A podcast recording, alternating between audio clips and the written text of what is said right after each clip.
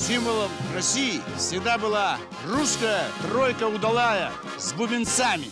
А сейчас мы во что превратились? Вот это паршивый маленький ослик, символ нашей страны. Если я стану президентом, у нас вновь появится удалая тройка. Пшел!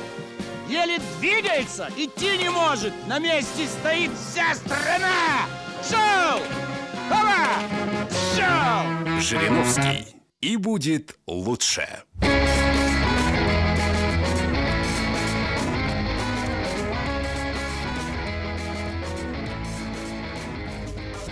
Всем привет, это подкаст «Деньги, Джоули, Драконы». Здравствуйте. Здравствуйте, Никита. Здравствуйте, Алан. Приступаем к э, записи очередного выпуска. И кто, судя кто, по тому, кто знает послед- о чем, кто знает о чем. Ну, Я видел, вы присылали какие-то картинки недавно э, в чат, и, ну, в чат, там, в нашей переписке. И там были какие-то тюлени, какие-то э, жуки. Я вот подумал, может быть, вы на морскую тематику решили что-то сделать в этот раз. Мы вообще про животный мир сегодня поговорим. Ну, В какой-то степени, да, в немалой. А, И, наверное, Так да, это- про, про, про морских, да, про морских зверей, да. Как вы относитесь, как вы относитесь к ослам? Ослы. Но чаще всего стараюсь к ним не относиться. из- известный, известный морской зверь.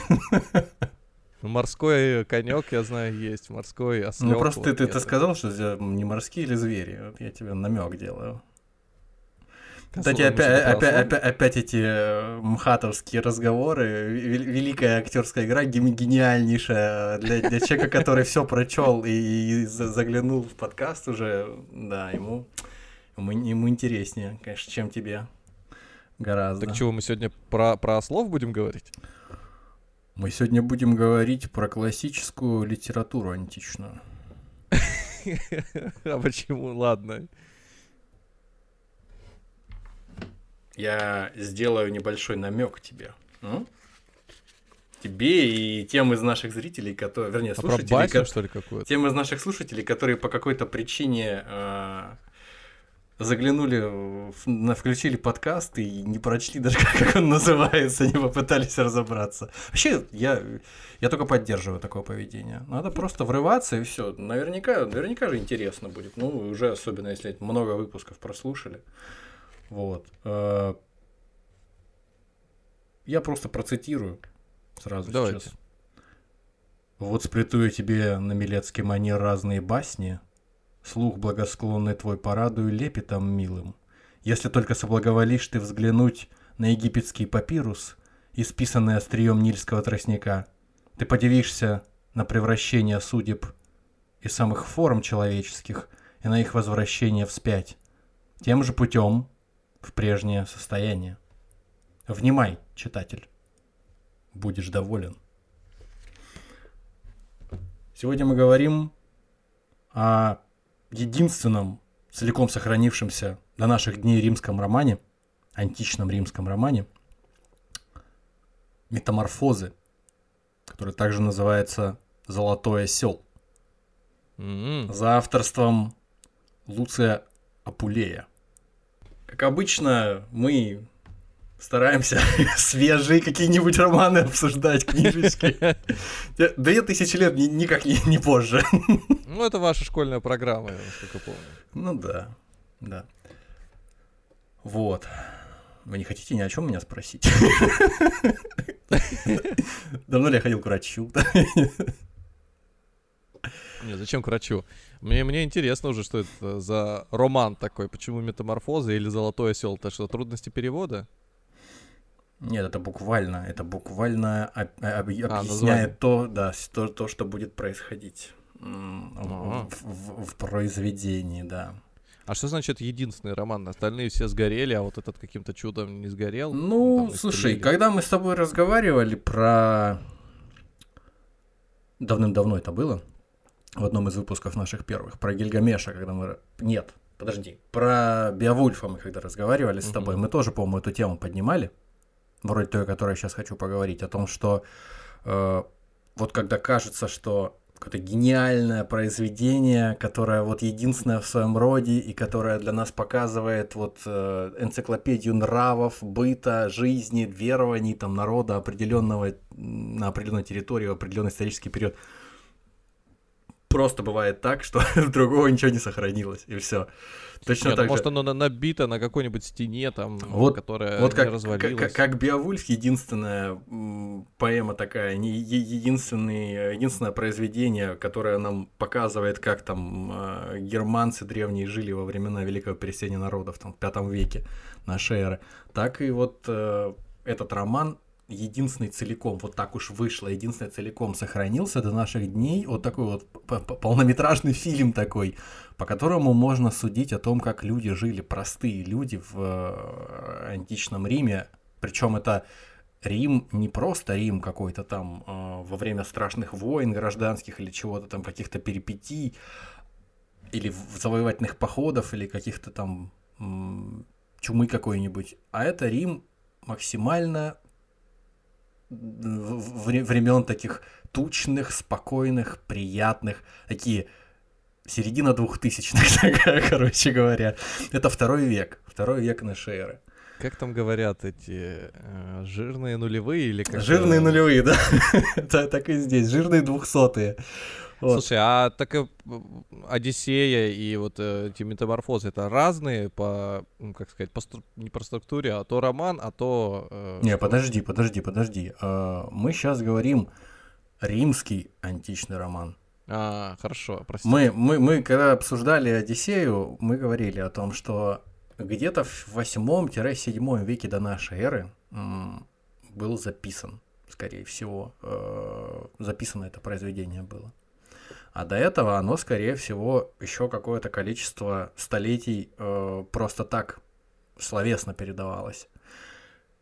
По-моему, если я сейчас вот не ошибаюсь, так и было. А рассказывает оно, в свою очередь, о событиях бронзового века примерно. О событиях mm. там, которые разворачивались еще лет за 600 до того момента, когда э, оно было выдумано и записано. То есть где-то во времена там 1300-х, 1200-х, когда произошла катастрофа бронзового века примерно. Но это не важно. Короче говоря, э, здесь мы имеем дело с э, римским романом, причем романом не каким-то серьезным, драматическим целиком, э, эпическим таким, сложно сочиненным, в котором какие-то нравственные дилеммы постоянно. А, а на первый взгляд кажется, что это легкое чтиво. Легкое, интересное. И опять же, начать с того, что во многом это эротический роман. То есть там вот так очень, вот. очень много, да, очень много э, сцен саитий. Вот, посто, постоянно, буквально, кто-то на кого-то за, залазит. Вот, так что Кажется, что чтиво легкое и располагающее к тому, что просто приятно провести время. Но, как все, за что мы беремся, не так-то прост он этот роман, как кажется на первый взгляд. Вообще, кто написал-то? Написал его, как я уже сказал, Луций Апулей. Примерно в 170 году нашей эры. Человек родился на, север, на севере Африки, э, в современном Алжире. Вот, там он мужал, поехал в Афины, отучился там, получил отличное образование по, по своему, э, по меркам своего времени. Работал в суде, писал э, для судебных процессов всякие э, документы. Короче говоря, человек серьезный, э, разбирающийся в языках, знал латынь, греческий. И в общем, всесторонне развитая личность, философ. И, в общем, вот он написал роман, а, главным героем которого фактически стал осел. То есть там молодой человек, который в силу ряда событий превратился в осла.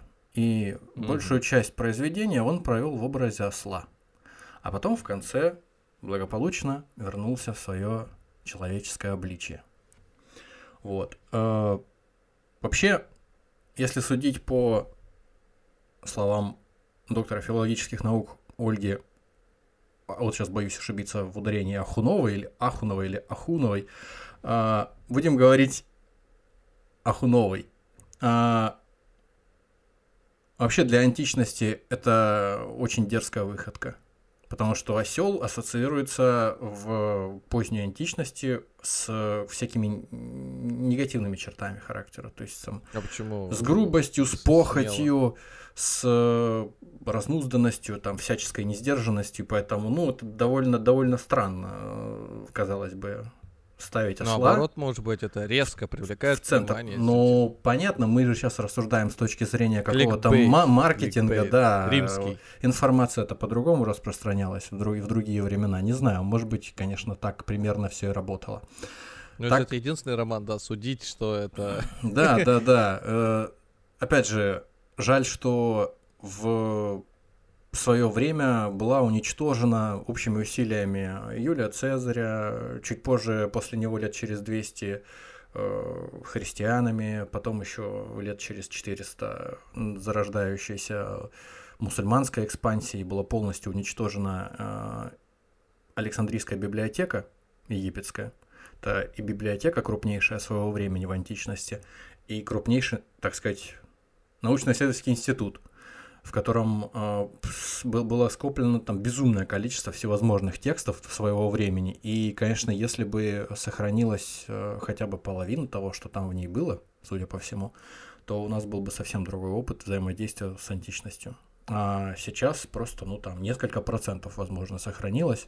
Она при Цезаре, по-моему, горела сильно, потом что-то пытались восстанавливать, потом, в общем, э, гонения были на... Когда уже христианство стало главной религией в империи, в римской, гонения были там на людей, которые в ней э, работали, там, на философов, там, наследников античного какого-то философского знания. В общем, если бы не это, наверное, мы сейчас по-другому бы говорили. Мы сейчас бы не обсуждали этот роман как что-то такое важнейшее. Так как ты, ты Но, шу- тем не менее, ты, я помню. вот это вот сокровище, вот этот ты, я бриллиант. помню, да? ты, я помню, шутил, когда мы про Беовульфа разговаривали о том, что, мол, это как если бы по- после нас там лет через миллион Ага. какие-нибудь инопланетяне бы нашли какой-нибудь, не знаю, там, руководство по эксплуатации какого-нибудь там пылесоса.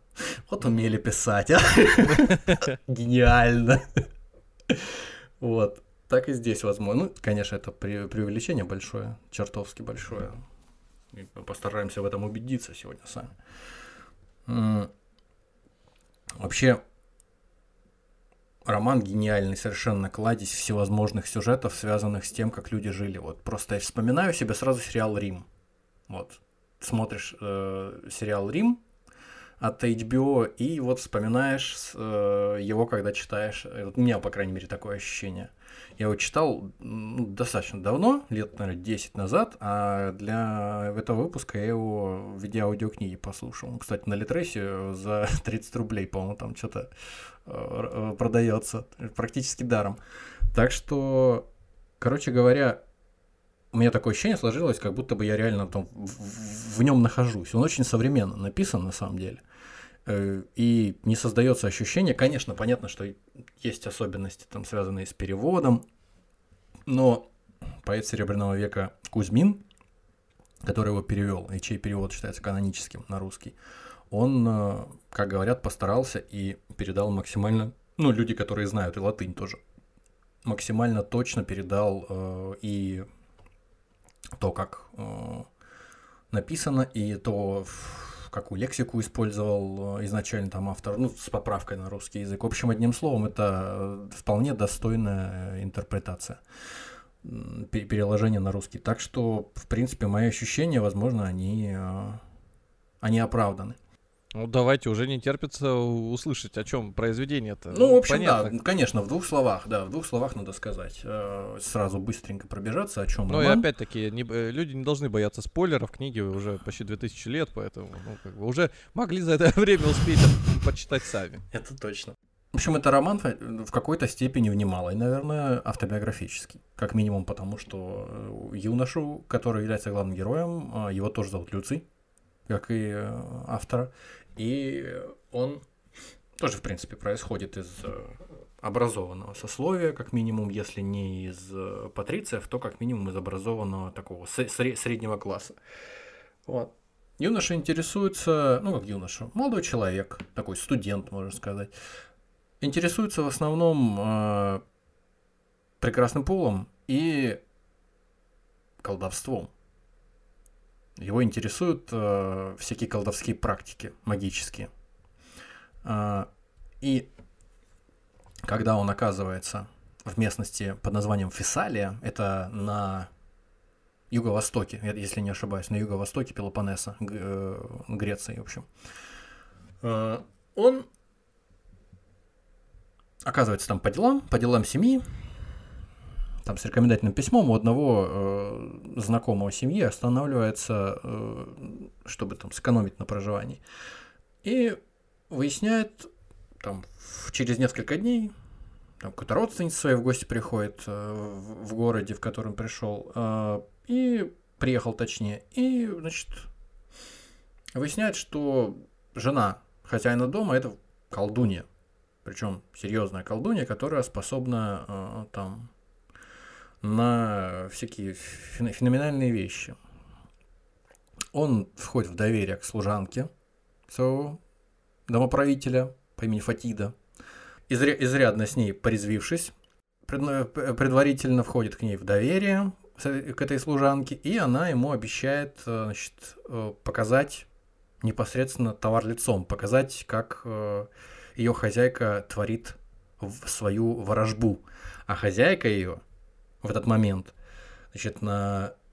как, когда главный герой и служанка его подружка спрятались там на чердаке, смотрели в щелочку через дверь за тем, чем занимается хозяйка, хозяйка достала из э, ящичка мазь, разделась до гола, обмазалась этой мазью целиком с ног до головы, моментально превратилась в сову, обросла перьями, э, скрючилась, отрастила крылья, превратилась полностью в сову и улетела в окно.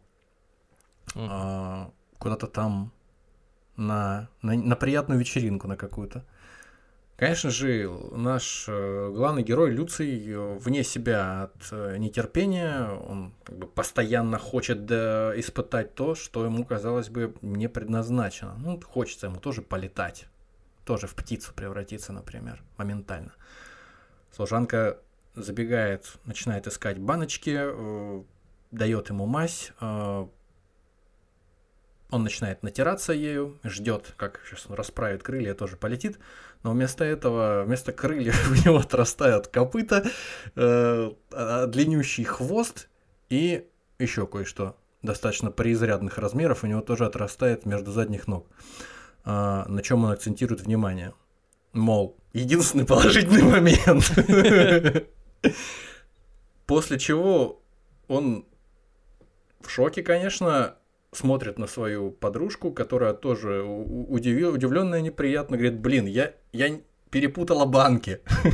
Вот.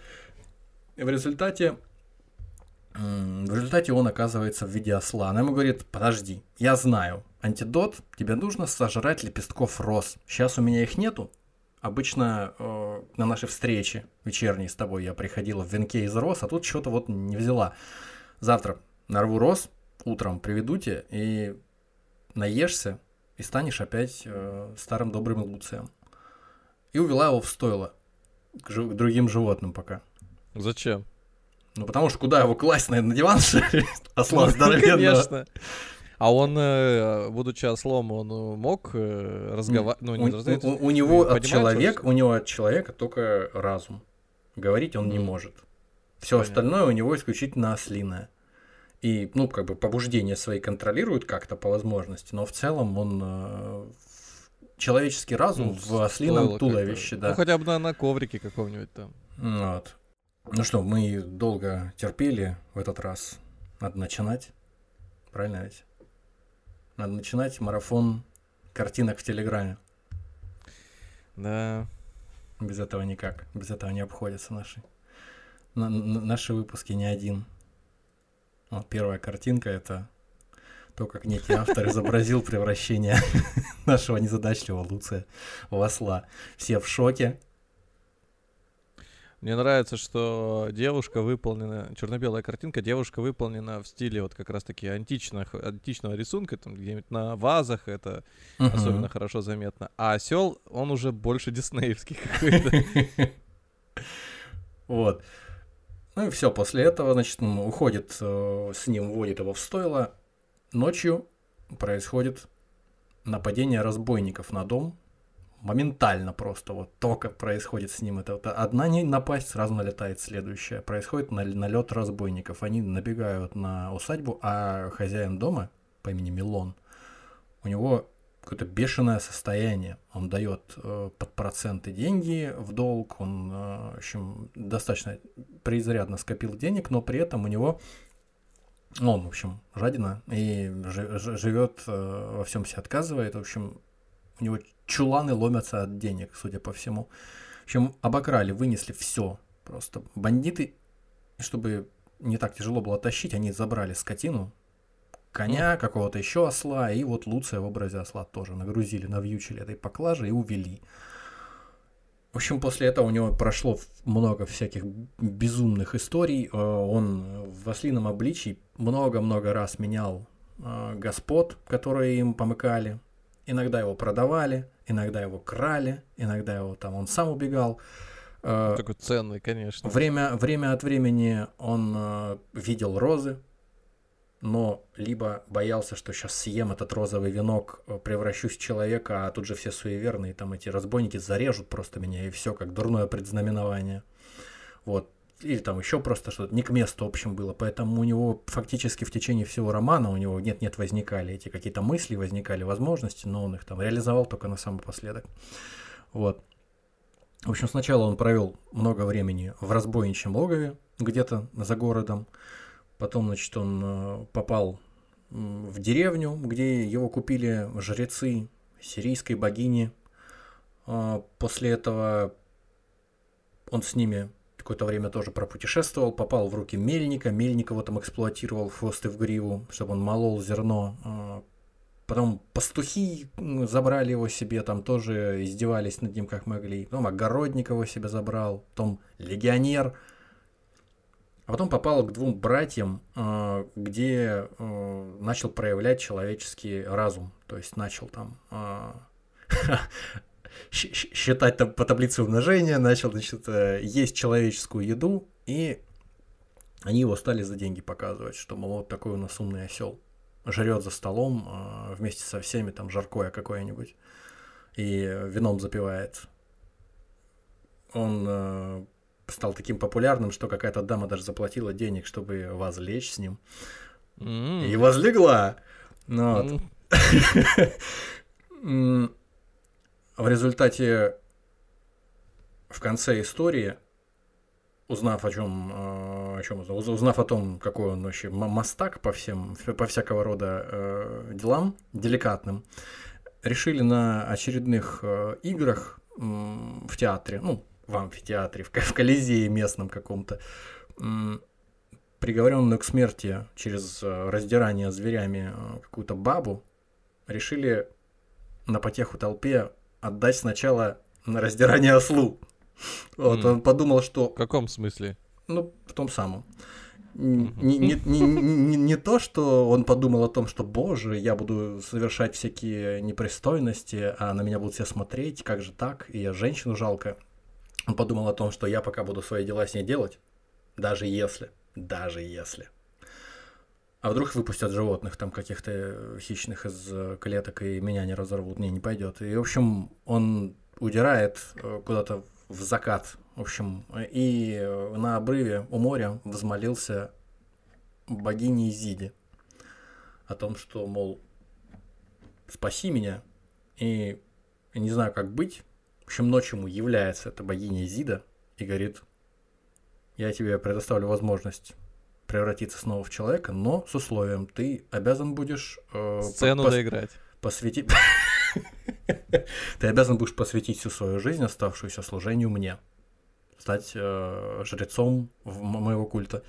Ну и, в общем, так и получилось. Он на следующее э, утро видит процессию разряженных там э, участников этого мероприятия, частью которого должна была быть вот эта вот его расправа над женщиной, провинившейся. И у них там у кого-то венок из роз. Он деликатненько так откусывает эти лепестки росы и превращается тут же в человека.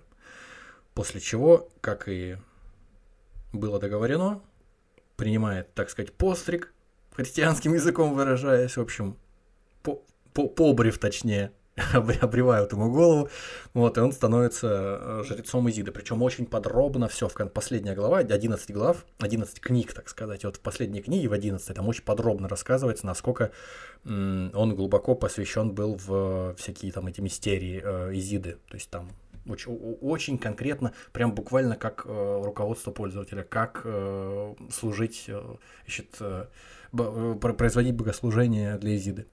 Причем и стиль меняется сразу же на такой э, постный и э, максимально назидательный.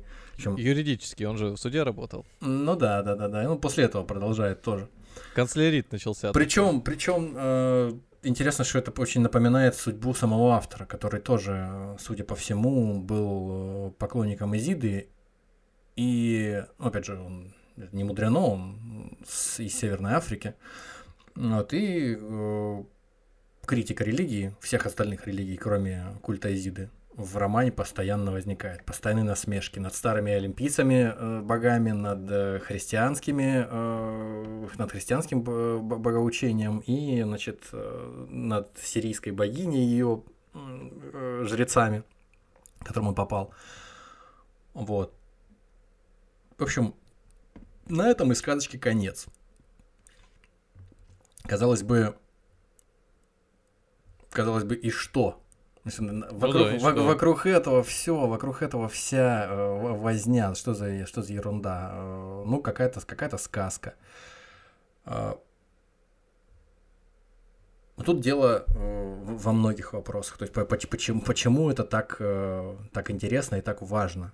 То есть этот роман, его читать, в нем разбираться, и почему его э, исследуют в университетах до сих пор. Э, начнем с, с того, что придают ему несколько значений. То есть э, суть этого романа придают несколько значений.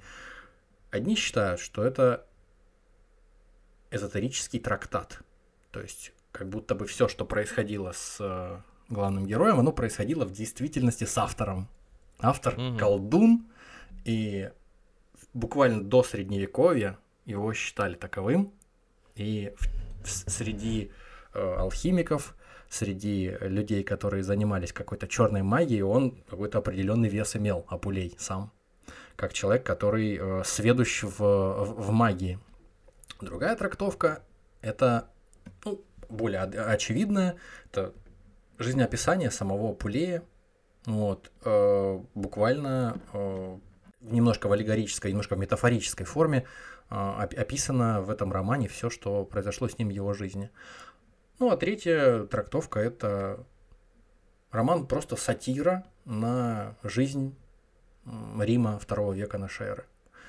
Э, в том числе на его религиозные какие-то обряды, там иронические нотки в обрядах инициации, там, в других религиях, кроме культа Изиды. А, опять же, религиозный скептицизм присущ тому человеку, самому автору, потому что он человек образованный и ну, там, не зашоренный. А, надо сказать, что сам автор, у него есть интересная деталь в его биографии.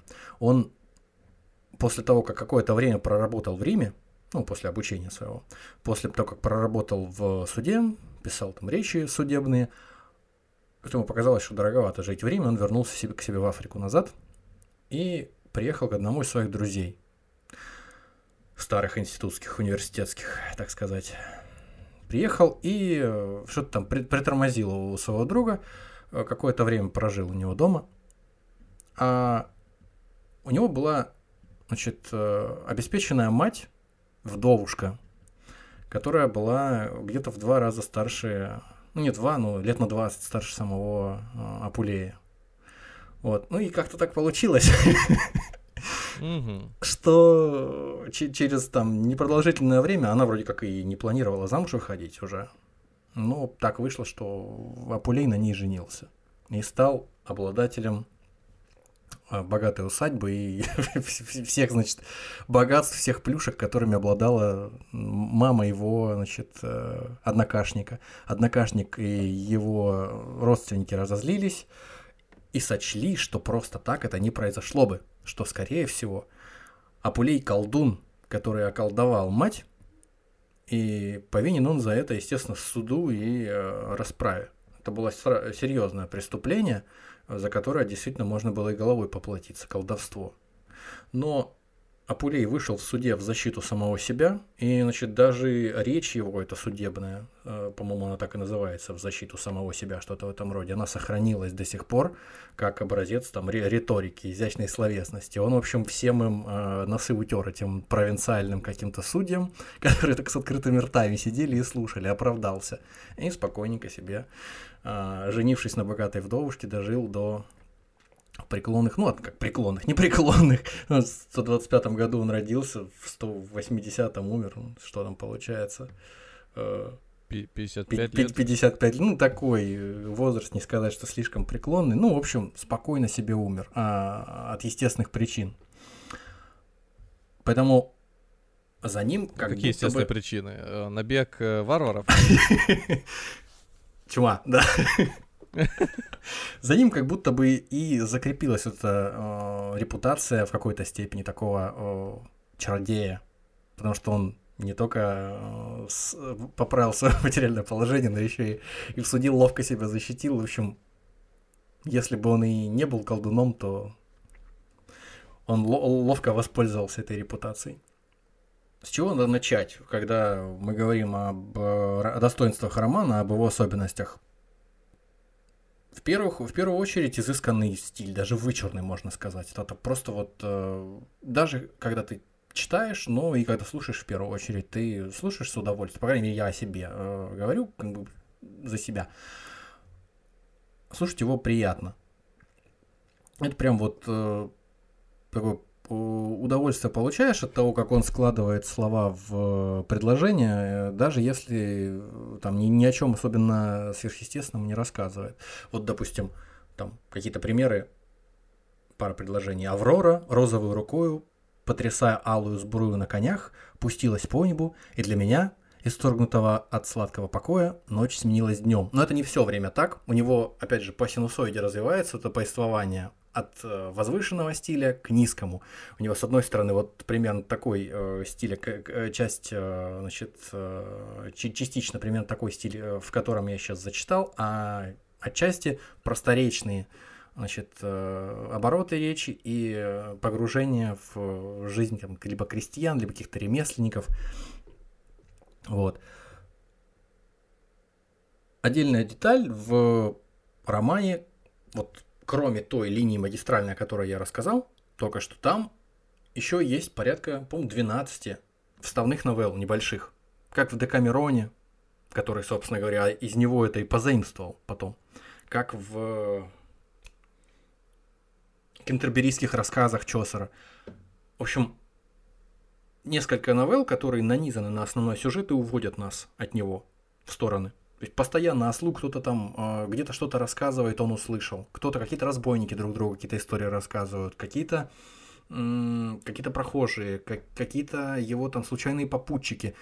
И все эти истории, они по-своему удивительные. То есть они либо эротические, либо э, фантастические, либо какие-то совершенно ужасающие, жестокие. Э, в общем, это что-то такое вроде Pulp Fiction такого, угу. античного что-то, что должно э, остротой своей людей зацепить, задеть, заинтересовать. Ну, то есть это не, а, а создает это впечатление, может быть, э, ну, вот, тарантиновских диалогов, я имею в виду, что... Нет, там для, для... смысл-то там есть, смысл-то там есть. Там... Нет, нет, я не в, не в кавычках тарантиновские диалоги, а скорее для того, чтобы придать какой-то объем, наверное, э, реализм происходящего, что то, о чем, ну, действительно бандиты могут э, разговаривать, какие-нибудь сплетни, там еще какие-нибудь ерунда. Но мне кажется, что вот в какой-то степени, вот если судить э, по тому, что я вот до этого говорил, один из, одна из трактовок романа это вот, э, так сказать, знаешь, как говорили уже 200 лет говорят о романе, или поэма это называется, Евгений Онегин, энциклопедия русской mm-hmm. жизни. это вот энциклопедия античной римской жизни, наверное. И превращение главного героя в осла, его путешествия, его эти мытарства все, это только, так сказать, повод разговорчик завязать просто. Для того, чтобы в дальнейшем потом вот нанизать на основной э, сюжет эти вставные истории и расширить его кругозор, наш тоже, и показать вообще, что в мире делается, потому что буквально все слои общества, буквально все социальные страты, так сказать, все здесь представлены в этих историях, что, где, с кем происходит.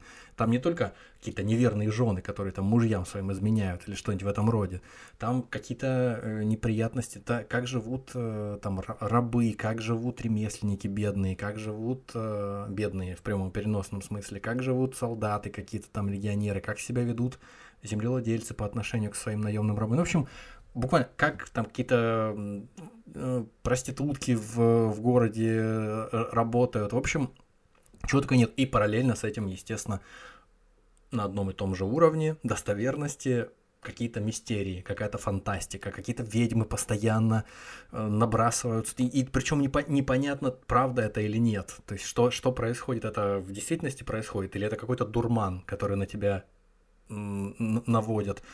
Одним словом, название метаморфозы, превращение, то есть оно вот полностью соответствует тому, что мы видим, тому, что происходит. Постоянно, постоянно э, какое-то вязкое, э, изменчивое нечто вокруг нас вертится, то есть как будто бы э, про про пространство пронизано магией. Какие-то мертвецы, которые э, вот вроде как давным-давно и точно умерли, оказываются живыми вдруг. Э, все это оказывается шуткой какой-то, их там смерть. Потом какие-нибудь там чудовища оказываются э, людьми, люди оказываются хуже всяких зверей, всяких чудовищ. Э, люди превращаются в животных, животные в зверей. Вот мне кажется, вот то, что в начале романа сказал автор, это очень хорошая иллюстрация к тому, о чем я говорю. Как только ночь рассеялась и солнце новый день воздвигло, Расстался я одновременно со сном и с постелью, и в некоем беспокойстве, жадный узнать, что за редкостные чудеса меня окружают. При мысли, что я нахожусь в сердцевине Фессалии, а Фессалия считалась в античности землей, в которой колдуньи живут просто колдунья на колдуне. Просто земля э, ведьм. И причем эта репутация еще до средневековья, насколько я знаю, существовала. Единогласно прославленной Фессалии как родина магического искусства – что история, рассказанная добрым путником Аристаменом, происходила в связи с этим городом. Я в волнении и с некоторым благоволением огляделся вокруг. В общем, он тут рассказывает о том, что я иду, смотрю, я знаю, э, я в какой местности нахожусь, иду, смотрю и вижу, что там вот птица полетела, там какие-то животные, там какие-то люди, тут какие-то камни, там э, деревья. И постоянно кажется, что все это не то, чем кажется что статуи, вот сейчас просто иду и жду, что статуи заговорят, заходят, стены задвигаются, быки начнут прорицания какие-то высказывать. В общем, что-то начнет... И действительно так и начинается. Э, все, про... все начинает происходить. Причем, опять же, непонятно, в действительности происходит или это все только выдумки какие-то. Ну, это какой-то клип Битлз, наверное, или еще вот, чего-то вот, где-то. знаешь, по... да. Yellow Submarine. Что, что-то, что-то похоже, да, действительно одна из первых э, вот вставных новелл, которую рассказывает один из его попутчиков еще до того, как он в осла превратился, э, там рассказывает о том, что причем какая-то ведьма опасная, которая заведует кабаком, просто пиво наливает людям фактически за прилавком, она на самом деле страшнейшая колдунья, которая, я не знаю, светилами небесными повелевать в состоянии. Какого черта она делает в кабаке, я не знаю. Почему она до сих пор не управляет миром. Ну, видимо, ей не хочется просто, она хочет спокойной жизни. В общем, они ей говорят, что же это за женщина, это кабацкая королева? Ведьма. Может небо спустить, землю подвесить, ручьи затвердить, горы расплавить, покойников вывести, богов не звести, звезды загасить, ад кромешный осветить. Любовника своего, посмевшего полюбить другую женщину, единым словом она обратила в бобра. Так как зверь этот, когда ему, так как зверь этот, когда ему грозит опасность попасться в плен, спасается от погони, лишая себя детородных органов. Она рассчитывала, что и с тем, кто на сторону понес свою любовь, случится нечто подобное. Еще и до средневековья существовало, по-моему, такая, э, такое какое-то странное поверье о том, что бобер, когда ему становится, когда на, к нему подступает стресс, он отгрызает себе яйца зачем-то. Я, я не знаю, что за логика в этом. Но, тем не менее, это просуществовало, скорее всего, до средневековья, потому что даже в средневековых э, манускриптах существовали вот такие вот иллюстрации. Маргиналии. Это попер, что ли? Это бобер. Не узнал, что ли? Ну там, там просто, да, для... У бобра копыта. не видит как картинку, мужик с копьем дудит э, в рог какой-то. Прогоняет а- бобра. Да, а сле- слева на картинке, а справа убегающий от него пес, пес С копытами. отгрызает свои гениталии. Ну, судя по всему, это не пес, а бобер. Но с копытами. Да, копыта еще самое важное. Слушай, ну мы знаем, как... Ну, э, хвост, похож античный- чуть-чуть. как античные люди э, разбирались в том, как выглядят животные всякие. Если бобра никогда не видел, ну, я сейчас изображу вам бобра. Или там, если никогда не видел слона, я покажу вам слона. Это будет... Я вот, э, слушая вот, э, про весь этот рассказ, меня не покидает мысль, она в самом начале еще у меня про- появилась, когда ты сказал про то, что там мужика прев- превратили в осла, он сам превратился. Мгм. А, я сразу вспомнил эту м, «Молот ведьм». Там же тоже они ссылались на историю, как э, э, человек... э, ну, только единственное, что он обратно потом превратился, по-моему, когда перед церковью, что ли, поклонился. или Вот я сейчас смутно помню, поэтому ты, ты, ты больше, может, лучше помнишь, может быть, да, вполне Ну вероятно. вот, м, тоже там, они ссылались на то, что такая ситуация, мол, э, случалась, и вот он там прожил в теле этого осла какое-то время.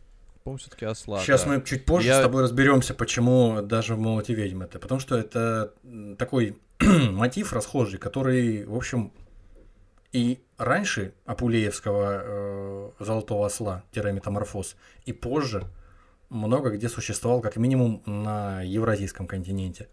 Мгм. В общем, вот такую вот историю рассказали ему про кабачицу. И дальше он пошел.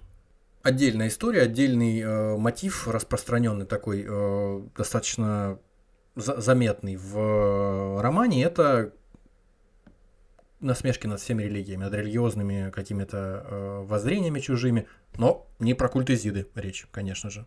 Вот про культ Изиды он ничего не говорит. Возможно, потому что автор сам э, э, э, этому м, культу испытывал пиетет и, возможно, даже, э, ну, опять же, автор был верховным жрецом. Насколько я знаю, в вот, вот в каком городе, не помню.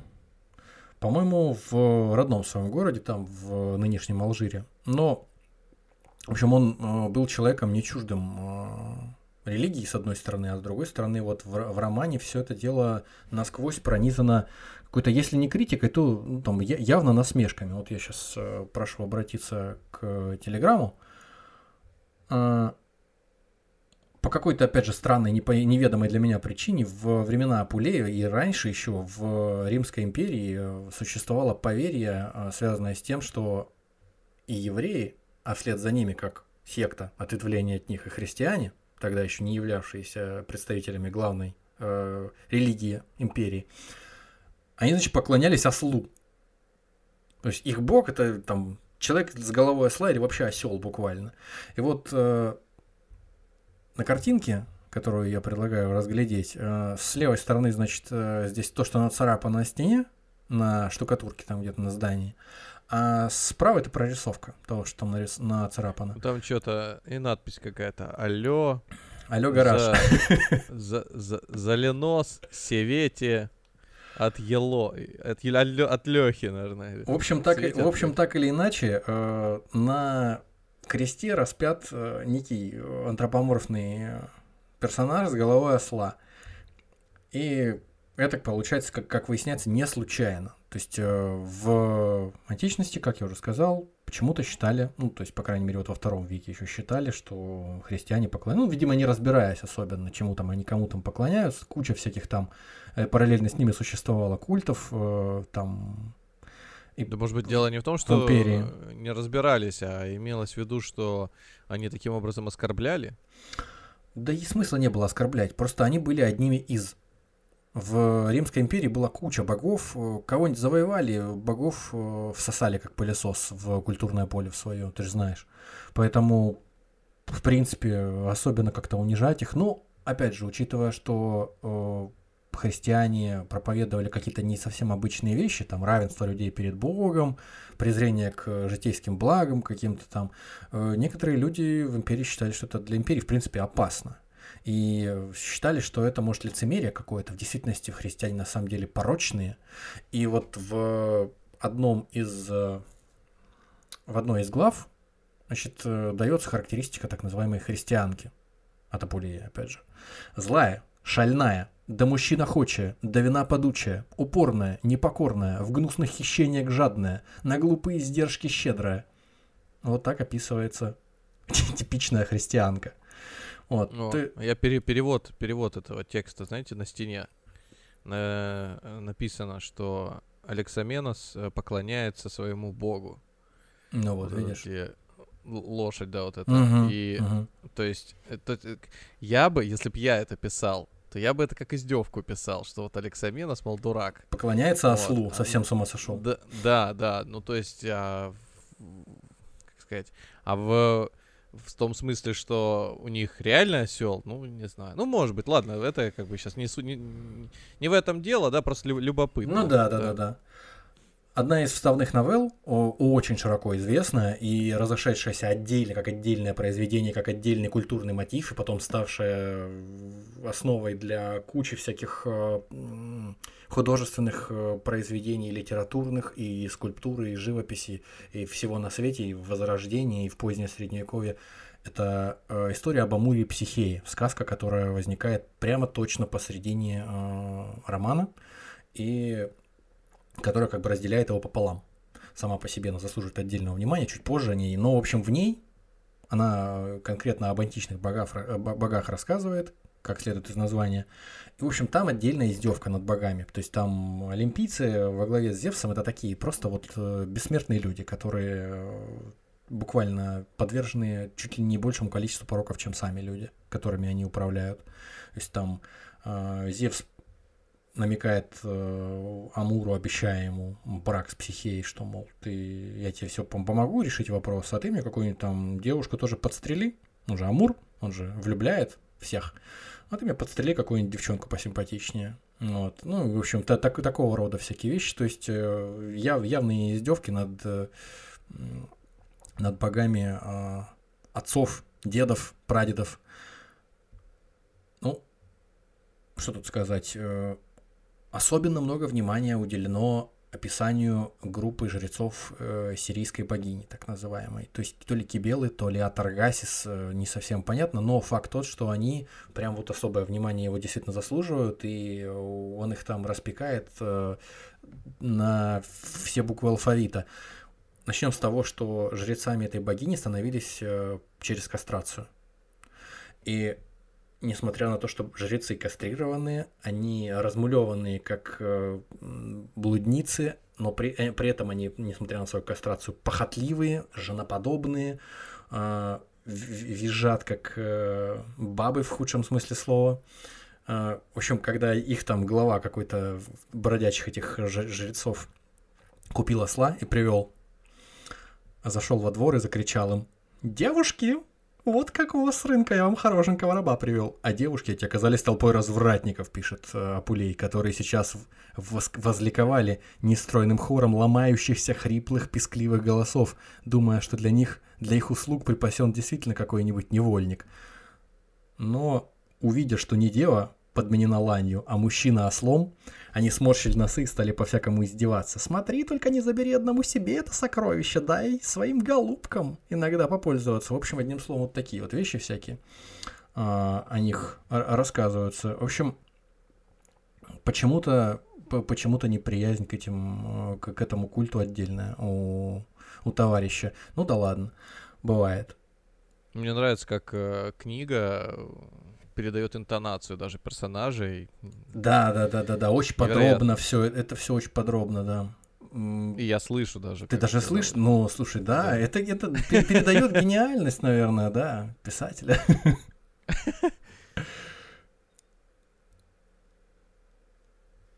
Как я уже говорил неоднократно, э, важная, интересная черта э, романа — это изменение стиля постоянно, совпадение, с, э, в смысле, э, э, пе- перемежающиеся между собой высокий стиль и низменный. Темы высокого порядка какого-то и приземленное что-то и даже какие-то сальности. Ну, допустим, чего стоит только ра- рассказанное во всех подробностях, но причем, несмотря на то, что подробности все были рассказаны, казалось бы, но формально э, пошлости-то никакой в этом нет. То есть там максимально формальным языком, максимально э, каким-то не то чтобы эзоповым языком, но тем не менее, как будто бы совершенно э, скромно и бе- без, э, без лишних сальностей о сальностях рассказывается. То есть э, женщина дождалась, когда к ней придет этот осел, помыла его там, накормила, смазала всякими мазями его. И И понятно. Или вы хотите картинку какую-то? нет, нет, нет, нет, боже упаси. За- Затаились так. Но на меня напал немалый страх при мысли, каким образом с такими огромными и грубыми ножищами я смогу взобраться на эту нежную даму. Ну и так далее, и так далее, и так далее. И как все остальные там органы войдут в, в, сос- в стыковку, и, соответственно, не постигнет ли меня кара за это от э, какого-то магистрата городского, что я там на- нанес увечья благородной римлянке. Но тем не менее, она меня сп- спокойно приняла, и никаких вопросов у нее не возникло. И у меня в какой-то момент даже сложилось впечатление, это я своими словами пересказываю, у меня в какой-то момент даже сложилось впечатление, а, клянусь Геркулесом, мне начало казаться, что у меня чего-то не хватает для удовольствия, для, для, для удовлетворения ее страсти. Мне стало понятным, что не зря, видно, сходилась с мычащим любовником мать Минотавра. А немножко перебью интонацию. Не, не, не интонацию, а вот эти вот смыслы, которые вы до нас сейчас последние доносите. И э, ну, спрошу. А какая мораль у этого Не, ну здесь, произведения? здесь- подожди, подожди, подожди, не, не спеши. Есть мораль, много. Всем достаточно будет. Э, Вообще, может быть, и просто как приключенческий какой-то... Опять же, Роман. одна, опять же, одна из трактовок ты можешь просто читать как бульварный роман, не вникая ни во что. Это как с Да. любым, в принципе, как с любым романом. Ты можешь наслаждаться просто читая, опять же, в Евгении Онегине Пушкин пишет, по-моему, в восьмой главе Евгения Онегина. Там чего-то тра-та-та-та-та-та, когда в лицее я беззаботно процветал, читал охотно Апулея, а Цицерона не читал. И Мгм. как бы читать Цицерона сложнее гораздо, конечно, и не так интересно, как читать вот такие вот истории. Поэтому предположить, что э, молодой и, и беспутный Пушкин выбрал э, Апулея, конечно, легче, чем предположить, что он там Цицерона, серьезные какие-то речи, политические какие-то там трактаты читал бы, или философские его. Так что, в общем, это такая история, которая много где э, проникает своими корешками. Даже до, до до нас добирается и щекочет нас уже, того гляди. Но наряду с вот такими вот всякими а, шаловливыми а, историями время от времени возникают и э, истории, связанные с какими-то ужасными вещами. Среди бела дня, например, воскрешается э, труп мертвеца. Мгм. Для чего? Для того, чтобы недолго выдернуть его из земли мертвых и заставить его свидетельствовать в суде. Ну, это ж удобно. То есть, как мы добьемся э, решения Показаний. правильного, да, показаний. Нам проще всего допросить самого убитого. Кто и как вас, сударь, значит, замочил. Позвали специально э, Некроманта? египетского какого-то некроманта, да, жреца, который э, осыпал его какими-то там травами этого мертвеца, э, читал на все стороны света молитвы, и в результате в конце концов очнулся. Мертвый, зашевелился и говорит, да что ж вы делаете? Дайте мне упокоиться с миром.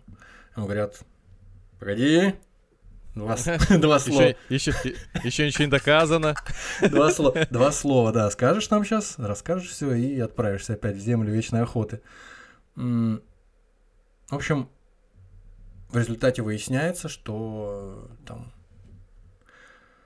сомнения, которые были относительно того, в какую сторону развернулось дело, они были оправданы, и в действительности э, жена этого убитого была виновата в его смерти в том числе. В общем, бывает и такое здесь. Кроме некромантии, разумеется, здесь и возвышенные мотивы. Ну, Просто осел, который в 11 главе, в последней, в последней книге в 11 возмолился э, богине Изиде, чтобы она его спасла. И тут уже, конечно, выспренный такой э, слог, э, пафосный. И после этого все уже, вся, вся книга, вся эта глава, она вот на, на, на серьезных щах, что называется. Особенно это контрастирует с тем, как он издевался над всеми остальными религиями. Но вот эта религия, это вот правильная. Поэтому здесь вопросов нету. Египетский культ самый правильный.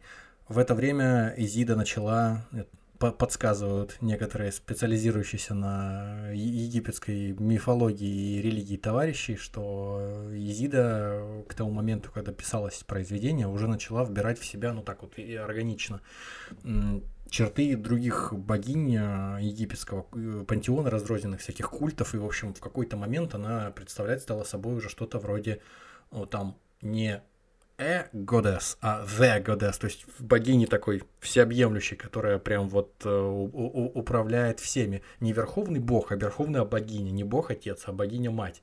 Хотя вот в 20 веке много копий было сломано о том, существовало ли, ну не то что матриархат, а существовала ли вот верховная богиня-мать в какое-то время, доисторическое, которая потом богом-отцом заменена была проклятыми э, негодяями-мужчинами.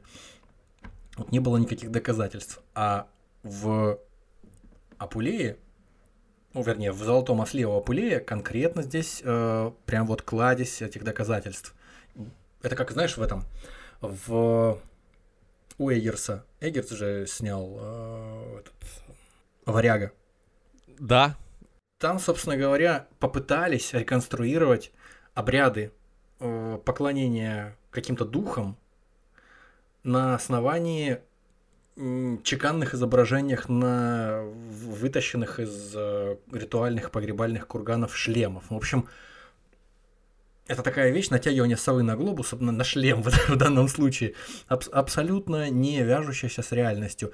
И реконструировать какие-то э, верования, реконструировать какие-то обряды поклонения богам доисторические, но это очень сложно, практически невозможно, если это не описано как-то. А здесь одна из немногих вот таких вот обстоятельных, э, одно из немногих обстоятельных описаний. Буквально целая отдельная глава книги посвящена тому, как человек входит а, в, по- посвящается в жрецы, как он а, себя должен вести, что он должен говорить, какие там обряды над ним производят. Это очень а, важная, полезная штука. И э, для тех, кто исследует э, вот, э, ре- религию древнюю египетскую, египтологи, они, конечно, до сих пор этим занимаются, до сих пор интересуются и раз- разбираются в том, что там к чему. В двух словах надо сказать про Амура и Психею все-таки. Потому что это всего лишь одна, с одной стороны, всего лишь одна из составных новелл, но с другой стороны, как я уже говорил, это э, такая штука, которую э, воспели в дальнейшем и Караваджо, и Микеланджело, и Тициан, и э, там все на свете. У Патрика Зюскинда, на минуточку, в парфюмерии духи, которые э, перчаточник и парфюмер Пелесье э, значит, продавал там по всему городу, назывались, по-моему, Амур и Психея как раз-таки. Вот. То есть буквально э, везде и всюду распространился этот э, сказочный мотив. Причем он в нем еще в самом очень много всяких сказочных мотивов, которые там из Древней Индии откуда-то пришли, и потом в европейский фольклор проникли. Там, и, там мотивы сказки про Золушку, про перебирание там всяких зерен на скорость, э, там соли от перца отделения и всего прочего. Ну Вот.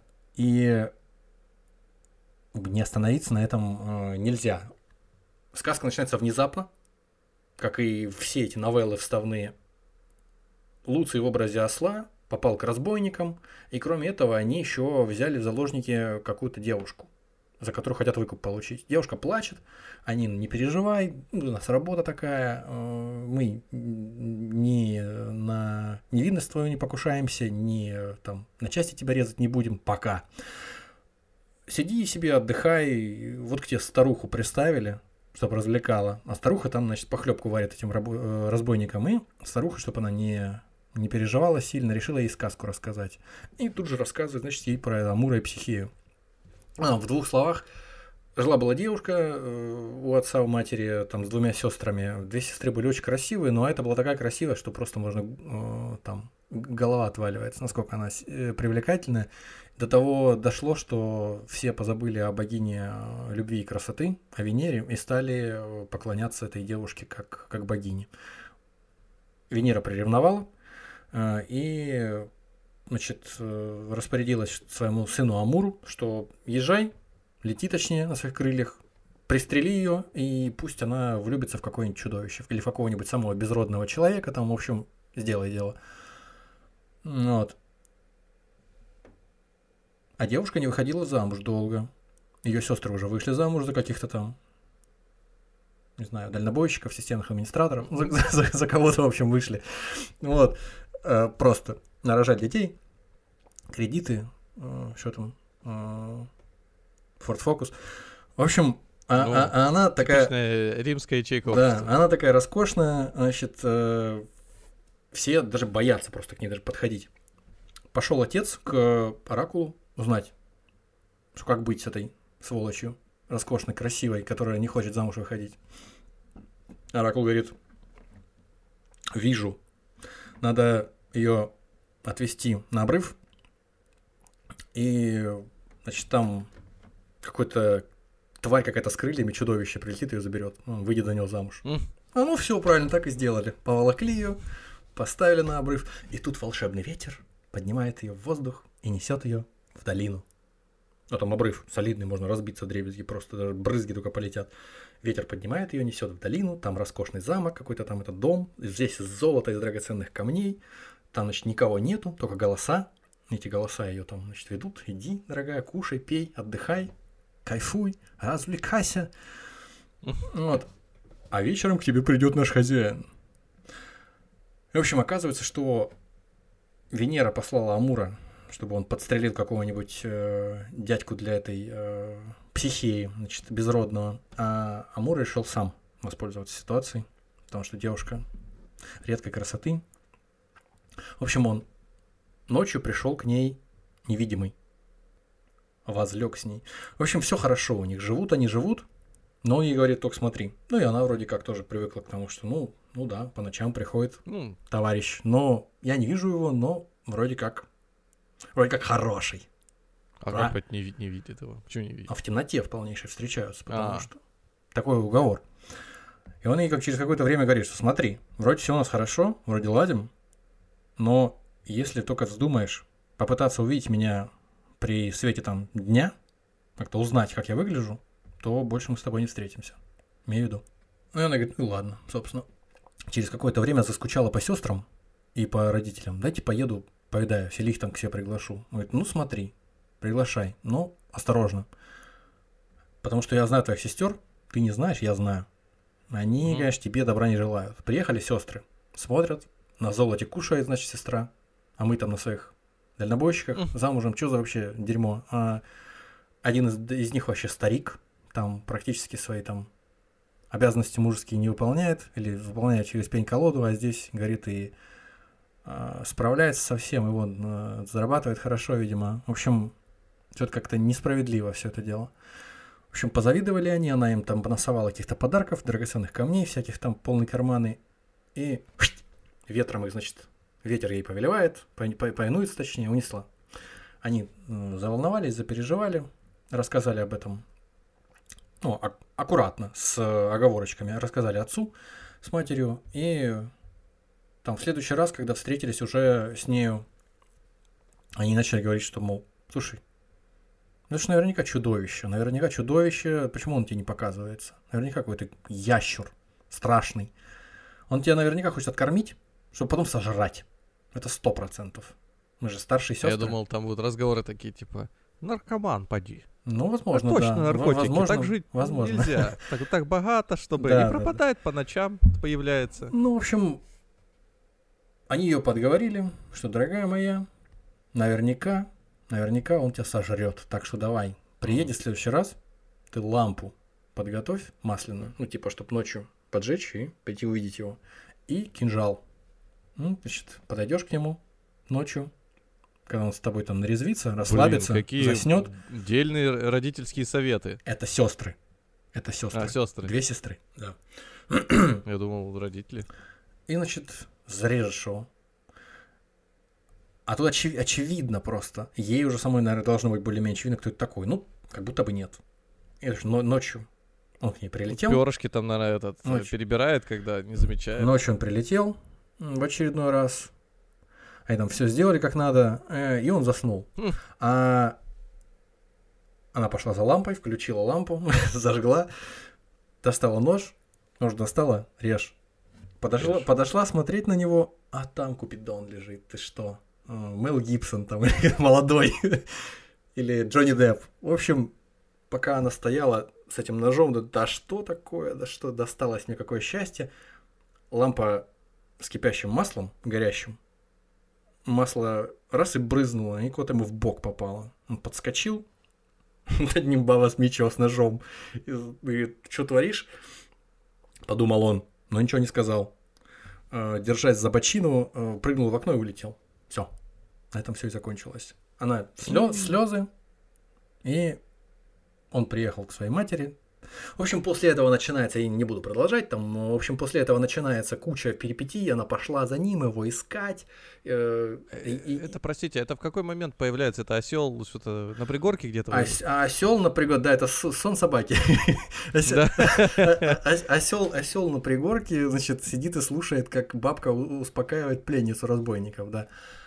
Значит, параллельно с этим сказки вот происходит.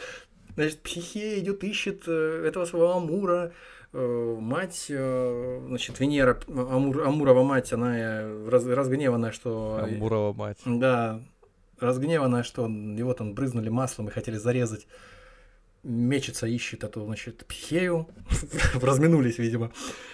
В конце концов, э, она там стерла ноги до колен, нашла и э, Венеру, и значит, э, та ей задает всякие неберущиеся задачи, э, то разбери ведро риса с ведром э, какого-нибудь проса, то еще там чего-нибудь до вечера или что-нибудь еще там возьми, э, пойди, воды набери в источнике, его там драконы сторожат, там на обрыве где-то льется вода, в подземельное, в подземное царство сходи.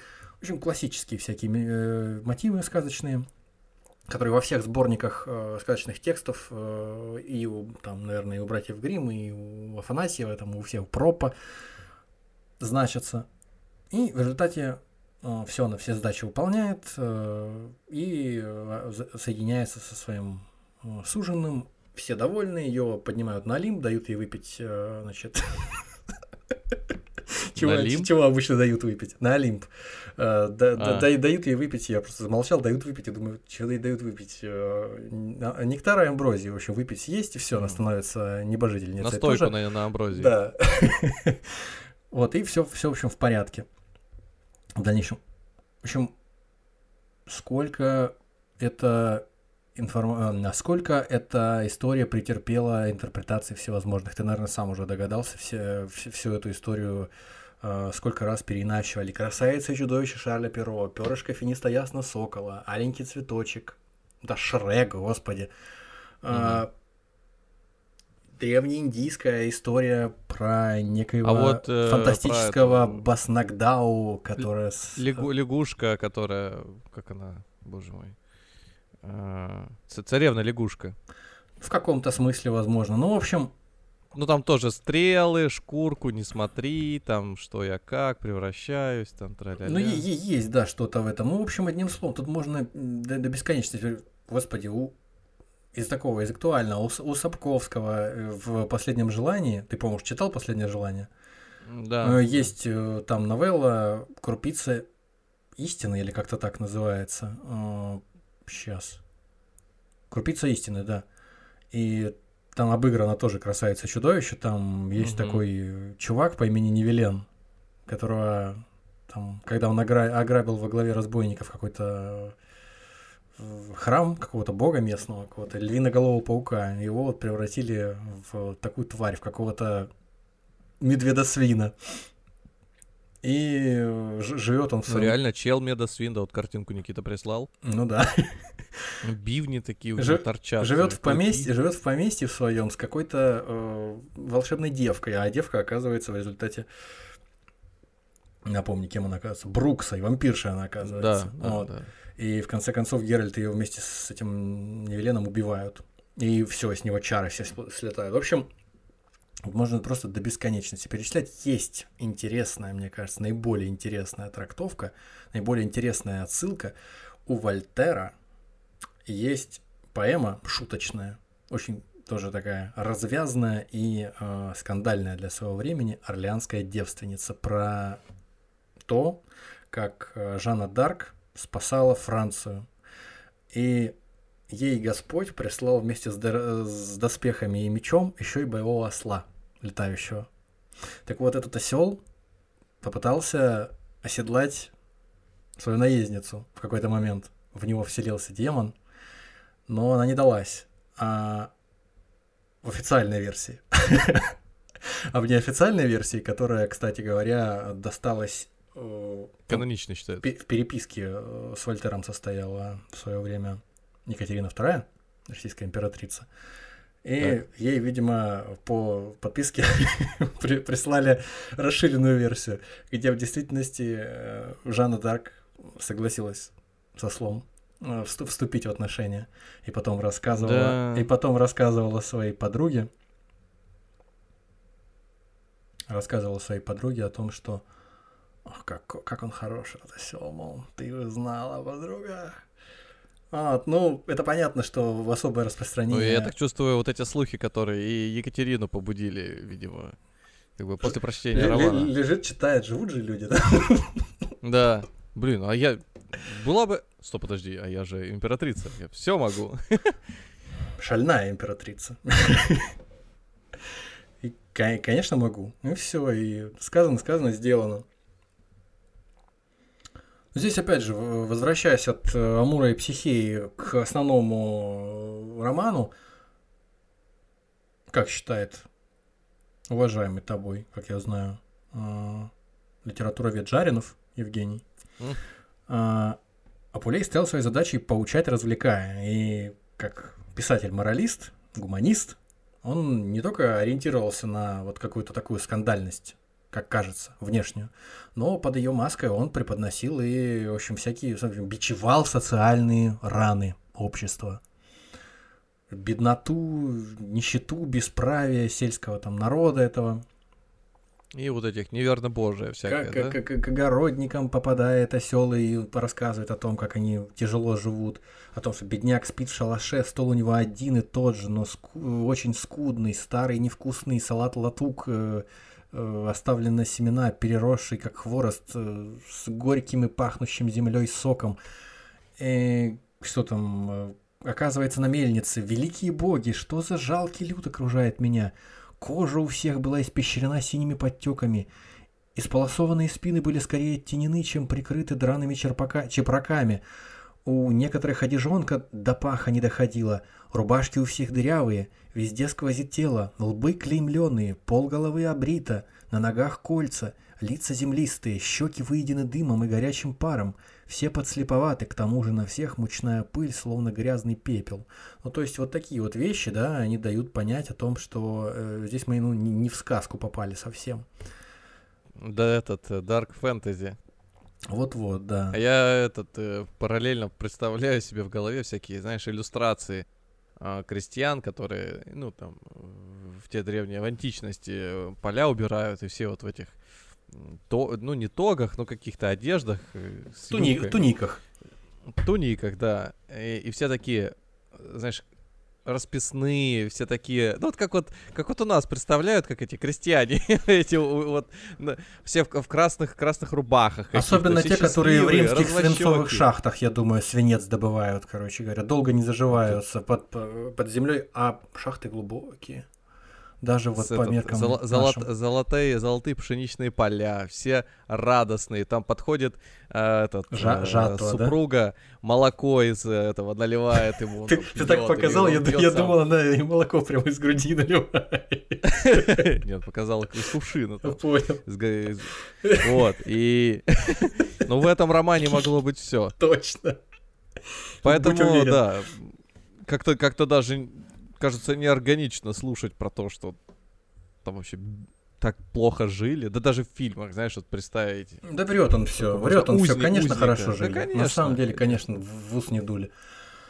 А, Мы рассказали о культурных отсылках к э, вставной новелле, но мы не можем обойти сам роман. Мы уже говорили о возрождении, о 14 веке, значит, э, Джеффри Чосер, кентерберийские рассказы, Джованни Боккаччо. Мы уже говорили об этих кентерберийских рассказах и Декамероне, по-моему, в э, выпуске про запахи с тобой. О том, что там всякие тоже э, интересности всякие происходят с э, людьми в историях, которые рассказывают себе э, друг другу герои э, основного повествования. То есть там как и в у Апулея в «Золотом осле» магистральная линия юноши и девушки спасаются от чумы в, там, в каком-то поместье. И чтобы скучно не было, они рассказывают друг другу истории. Ну, в общем, такие вот вещи. Вот. И причем некоторые истории буквально до, до буковки э, соответствуют тому, что Апулея. Там, допустим, пришел к э, жене любовника, вернулся муж рано там с работы, и любовника она забросила в бочку, спрятала. И потом в результате так вышло, что она в- наврала Мол, человек пришел бочку покупать, залез проверить, как там, что там с бочкой, и разделся, чтобы не запачкаться. Вылез в результате и говорит, слушай, хозяин, сам залезь, посмотри, там что-то с бочкой какие-то проблемы. Хозяин залезает в бочку, э, значит, э, неверная жена напирается на край бочки, бочка огромная, опирается на край бочки и стоит ему подсказывает, вот смотри, вот там законопать, вот там подчисть, а в это время ее любовник охаживает сзади, соответственно. То есть, в общем, вот такая же история была и, по-моему, в Декамероне. Да. А, День, се- короче, день седьмой, новелла вторая. М, Популярные эти кукол сюжет. Это, э- это анекдоты из э, этого самого из журнала Тещин язык на вокзалах Ну, продают. что- что-то что-то такое, да, есть в этом. Но наравне с этим есть вот и Амур и психия. Видишь, тоже так на, на правах отдельной истории. А, Но э, я, знаешь, как всегда мыслю, вот если человек работал в суде, наверное, жизненных ситуаций он ну, там, и впечатлений получил просто хоть ты отбавляй. прав. Кроме того, что он работал в суде, он когда вернулся на родную землю в Африку, он э, уже был э, человеком опытным, и он, по-моему, он коммерческим вот этим вот э, написанием речей и риторическими своими этими выступлениями деньги зарабатывал. Бродячий такой Мгм. ритор. Вот. И он э, не то что бродяжничал, он просто он путешествовал, э, путешествовал из города в город, и, естественно, он во многом повторял путь вот этого Люция из романа. Естественно, он много чего на всяких постоялых дворах услышал, много людей повидать успел по Северной Африке. И, естественно, это все помогло ему, вот эти вот истории, в- наверняка эти истории вошли в то Ну да. произведение, которое мы сейчас обсуждаем, да. Вот интересная история, которая потом появилась у Сервантеса в Доне Кихоте. Основной сюжет романа, не вставная новелла, главный герой э, в городе, в котором он останавливается у своего этого там э, хозяина, в доме которого он в результате превратился в осла, в городе проходит э, фестиваль смеха, типа 1 апреля. Бог смеха там какой-то, которому они поклоняются при помощи шуток. То есть надо над кем-то подшутить. Мгм. Ему говорят, так, дружище, ты давай ну, тоже выдумай какую-нибудь шутку классную, а, а завтра там ее нам расскажешь, всех позабавишь. Там в городе люди соберутся на площади, потому что это у нас человек э, приезжий, но при этом образованный. Вот, я думаю, что ничего-нибудь хорошее при- придумаешь. В общем, он возвращается домой э, поздно, уже к, к родственнице матери ходил в гости, к богатой женщине, там на Перу у нее там отдыхал. Возвращается поздно, там, естественно, фонарей никаких нету, тьма тьмущая, и видит, что три человека с, с оружием ломятся в дом к его хозяину. Он достает короткий меч, который он носил с собой для самообороны всегда, и устремляется к ним. И самое главное, что они ничего не боятся, они начинают все еще сильнее ломиться в дверь, несмотря на то, что вроде как э, какая-то опасность им грозит, казалось бы. В общем, он вступает с ними в драку и э, всех их одного за другим режет. После чего, в ужасе от совершенного, врывается в дом, закрывает за собой дверь, э, бежит к себе в комнату и э, от э, большого, от больших переживаний э, отключается.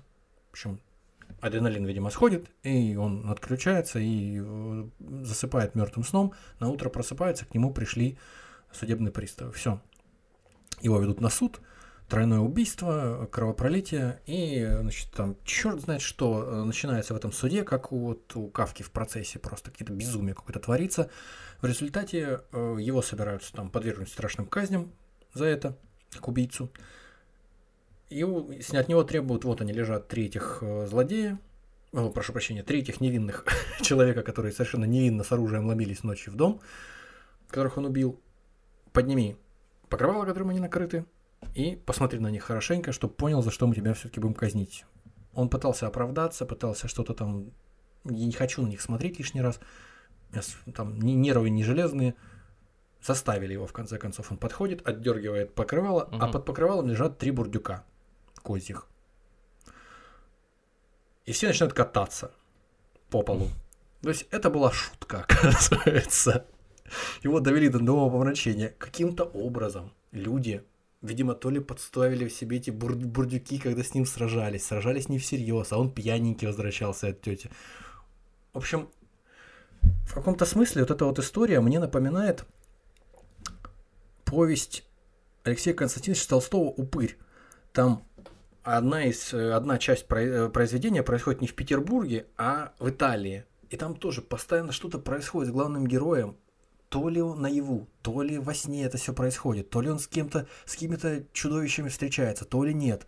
А, в результате, в общем, все это не, не очень хорошо заканчивается, то, что с ним происходит. И здесь, по большому счету, тоже. Так вот, в Доне Кихоте у Сервантеса такая же тоже история есть. Э, в в- практически во сне, в, по- поднявшись посреди ночи на постоялом дворе, Дон Кихот э, размахивает мечом, Санчо, э, Санчо Панса зовет э, людей, чтобы помочь э, урезонить его, господина своего. В общем, он размахивает мечом по всей комнате, прибежал в помещение, где находятся бурдюки с вином, и рубится с этими бурдюками. Из них льется, соответственно, вино, залило на 10 сантиметров Мгм. уже весь пол. Кто за это будет платить, непонятно. Они его накидываются, пытаются его повалить на землю, он сам как сам нам было бродит и спит в это время, то есть ничего не понимает. Ему, ему кажется, что он бьется с, вели- с великанами. И говорит, Мгм. так, все, вы мне можете не помогать, тут проснулся, все, эти, эти великаны уже никому не навредят. Перерубил все бурдюки с вином, все вино выпустил. Буквально э, история э, повторяет то, что происходило с, с этим парнем, но когда, естественно, Дон Кихот очнулся, он э, не понимал, какие к нему претензии. Он, наоборот, всех спас. Вот. Я что-то про вот эти розыгрыши э, вспомнил фильм, не так давно смотрел.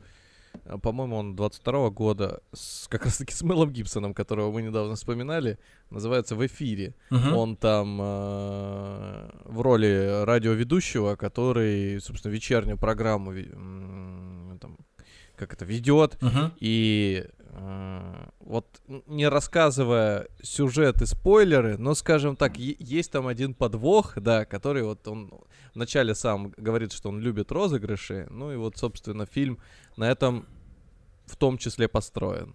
Ну, больше не надо, потому А, что ну, я кому думаю, так, захочется. так ты- да, так вот здесь, конечно, то, что ты про этого, про Дон Кихота сказал, но тут прям прямая, по крайней мере, выглядит. Точно такая же отсылка. прямая, как и в Шекспире. э, в- у Шекспира в сне в летнюю ночь. Там, значит, все в целом происходящее в э, пьесе, это какая-то вот такая вот на- наркотический приход, какой-то такой приятный, вязкий э, сон э, пьяненького Собаки. чу- чувака. да. Пьяные собаки. И- Не знаю, наверное, пьяной собаки. Царь эльфов Аберон и царица Титания, э, значит, э, спорят из-за того, что ребенок, которого она усыновила, должен стать э, пажом у Аберона. Вот она не хочет ему отдавать. Он на нее разозлился и попросил шустрого э, волшебного эльфа Пака, чтобы он э, значит, при помощи волшебного цветка, которого касалась стрела Купидона, зачаровал, э, за- за- зачаровал простого ремесленника, который там в лесу очутился по кличке Основа почему-то, ботом. Вот. И превратил его в осла. То есть не целиком, у него ба- башка ослиная отросла. И в него влюбилась Титания, когда проснулась. И какое-то время прошло, там королева эльфов была влюблена значит, в чувака с головой осла. А потом, когда вопрос решился с вот этой тяжбой по поводу маленького пажа, ее расколдовали опять, и значит, у, у- ремесленника а- отросла назад человеческая голова, а ослиная пропала. Вот, в принципе, даже наш любимый Никола Макиавелли в 1517 году тоже написал по мотивам «Золотого осла» чего-то там. Кто, кто только не прошелся одним словом. Ну, если уж совсем, знаешь, до, до, до крайности доводить, то... Ну, хотя почему до крайности? Пиноккио. Не тот Пиноккио, который э, там ска- сказочка э, там диснеевская. Я, кстати, его не очень хорошо помню, но я помню, там было то же самое. Там тоже он превращался в осла. Он с парнишкой по прозвищу Фитиль, а, причем по-итальянски. Я итальянского не знаю, поэтому точно не знаю, как произнести. Якобы Лутиньоло. По-итальянски Фитиль. В общем, с парнишкой по прозвищу Фитиль они попали в страну развлечений, и в результате, ну, чтобы ничего не делать, не учиться. И Неверленд? в. И в рез- и в- и в результате превратились в ослов. Вот. То есть парнишка Луциньоло, как будто бы прямая э, связь с главным героем э, Метаморфоз Луцием, превращение в осла и дальнейшее превращение из осла в человека, ну, то есть был деревянным, деревянной куклой, потом ослом, потом человеком. Фактически есть рифма своего рода такая смысловая с тем, что произошло с главным героем в метаморфозах, потому что он сначала был таким молодым развратником, который стремился к тому, что ему не, не уготовано по его судьбе, э, там, то в птицу превратиться, то там еще какой-то там в колдовской истории овладеть. Ну вот. Мол, похотливым ослом был, буквально животным. И в конце концов он превратился в натурального осла. И только потом, когда все он осознал глубину своего падения, он в результате излечился от своего недуга и стал жрецом богини. Вот точно. О, я вспомнил, унесенный призраками. М, Там, где родители нажрались и преврати- нажрались Да, волшебной еды да. и превратились в свиней. Ну да, чё, почему нет? Конечно, конечно. А, Ну, наверное, классические какие-то сюжеты все-таки уже. ну, понятно, что они классические. а- Если до этого не слышал про Апулея, то, конечно, это классический Да. сюжет. Я имею в виду, что, может быть, и у Апулея это были классические сюжеты. Апулей-то не на пустом месте свою, свои сюжеты придумывал. Сейчас мы до этого дойдем. А, А, У него все, в общем, на готовеньком уже сделано, просто что как это сделано, и какой смысл этому придан, и как акценты расставлены. Несмотря на то, что, в общем, формально по, по смыслу были предшественники, которые написали, ну, во многом похожие вещи. Пока акценты на скотоложестве, я смотрю, сделаны. А ты хорош, да. Вынес хорошие, правильные выводы. А я, я, э, вы же знаете, ли- литера- Литературный литер- критик, да. Литературовед, филолог вообще. Я считываю вот эти вот тонкие нити в произведении. С вами, с вами приятно, да, с вами, с вами приятно. В общем, путь внутренний становления из э, деревянной куклы через осла в человека здесь вот э, в Пиноккио показан вот именно так. Кстати, недавно я э, перечитывал. Почему-то мне вот э, щелкнуло, надо посмотреть э, Бенисио... фу, Господи, Бенисио... э, Гильермо Дель Торо? Гильермо Дель Торо посмотреть, да, э, экранизацию, значит, э, Пиноккио. Пиноччио. Нач- начал смотреть, что-то меня отвлекло. И я подумал, что надо проверить. э, Здесь вроде как у Дель Торо развиваются события в Первую мировую, начинаются, по крайней мере. А насколько это соответствует действительности? А в действительности э, автор написал в конце 19 века, в 1880-х, по-моему.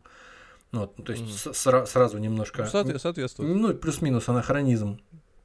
Вот.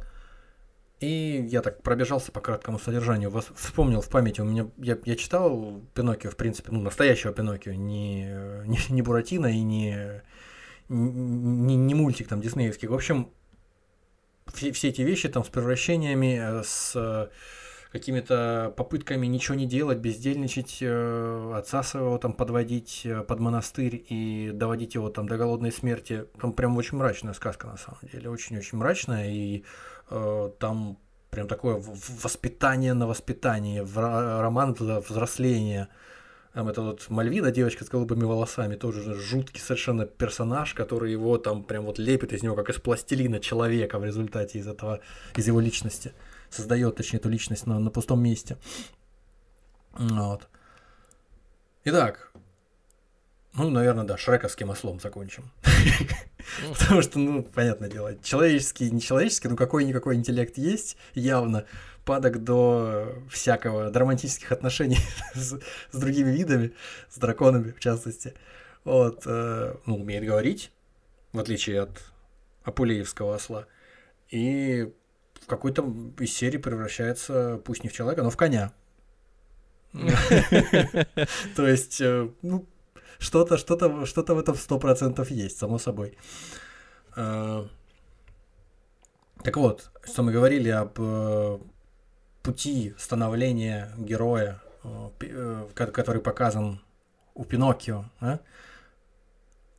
Такой есть Джозеф Хьюз, профессор антиковедения из университета Миссури. В общем, в принципе, ничего нового он нам не скажет, господин Хьюз. А, он э, высказал такое предположение, что, ну, как бы, это довольно очевидно уже теперь для нас, э, что аллегорическое такое вот путешествие э, этого Луция, путешествие через пространство, через время, через там разные формы внешние, это так называемый катабасис. Это такое аллегорическое схождение в ад, распространенный такой мотив не только в различных культурах, в различных э, мифах различных народов, но и в религиозных мистериях. То есть для того, чтобы пройти определенное посвящение, ты должен сначала спуститься куда-то в Тартар, в ад, аллегорически как-то, а потом вернуться назад изменившимся и какое-то знание с собой принести, что-то из этого путешествия вынести. Это везде просто можно найти. И у Одина, и у Гильгамеша. Да, да, да. И мать Леменкайнена спускается в подземный мир для того, чтобы собрать его по частям, выудить его граблями по кускам из речки и собрать его на, на берегу, там, смазать мазью.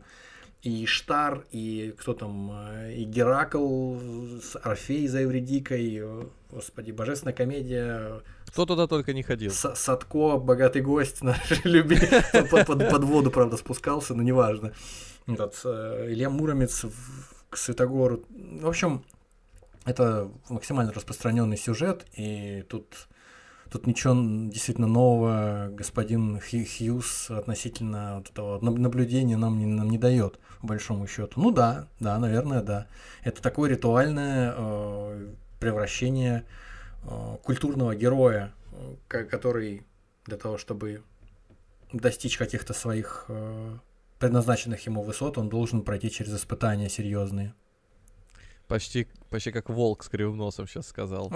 Чтобы добраться, добраться до вершины горы, нужно упасть. Кто, кто, кто- кто никогда не падал, никогда не поднимется. Да, Безумно можно быть первым. вот именно. Да. Откуда же он, наш осел-то, происходит? Откуда сюжет? Ольга Левинская, кандидат филологических наук, автор монографии «Античная Асинария. История одного сюжета».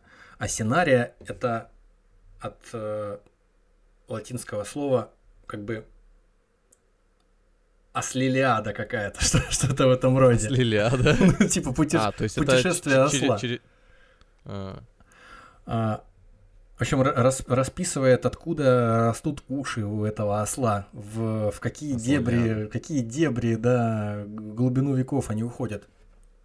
43-й год до нашей эры, Овидий написал «Метаморфозы». Это фактически список на его момент времени, когда он жил, существовавших всех э, литературных, мифических сюжетов, связанных с превращениями того или иного рода. Там Зевс, превращавшийся в лебедя для того, чтобы овладеть, Мгм. э, неважно, короче, всеми овладеть, э, в быка там, в- Да. э, кто там, Ио, э, превращенная за счет того, что по-моему, при, приревновал, э, кто ее там, Гера приревновала к Зевсу, и Зевс ее, чтобы она не, не так было за- заметно для козней, для мести, Геры превратил ее в замечательную какую-то там белую корову. Гера наслала на нее какого-то исполинского овода, чтобы он ее жарил и мучил. Она бежала, бежала, нырнула в море, которое названо было в честь Ио ионическим. В результате доплыла до, по-моему, кстати говоря, опять сейчас к Изиде возвращаемся, доплыла до Египта и там была спасена. Вот. корова море переплыть, но когда такой опыт. пре- превра- превращена была обратно в, в девушку. Кроме того, у непосредственно у Апулеевского Луция, который обращался в осла, существовала практически в то же самое время, чуть раньше. Была написана э, новелла греческая «Луки» или «Осел», которую приписывали Лукиану Самосадскому и публиковали в сборниках его сочинений. А они, в свою очередь, опираются на, тоже на греческие, более ранние метаморфозы Лукия Паторского.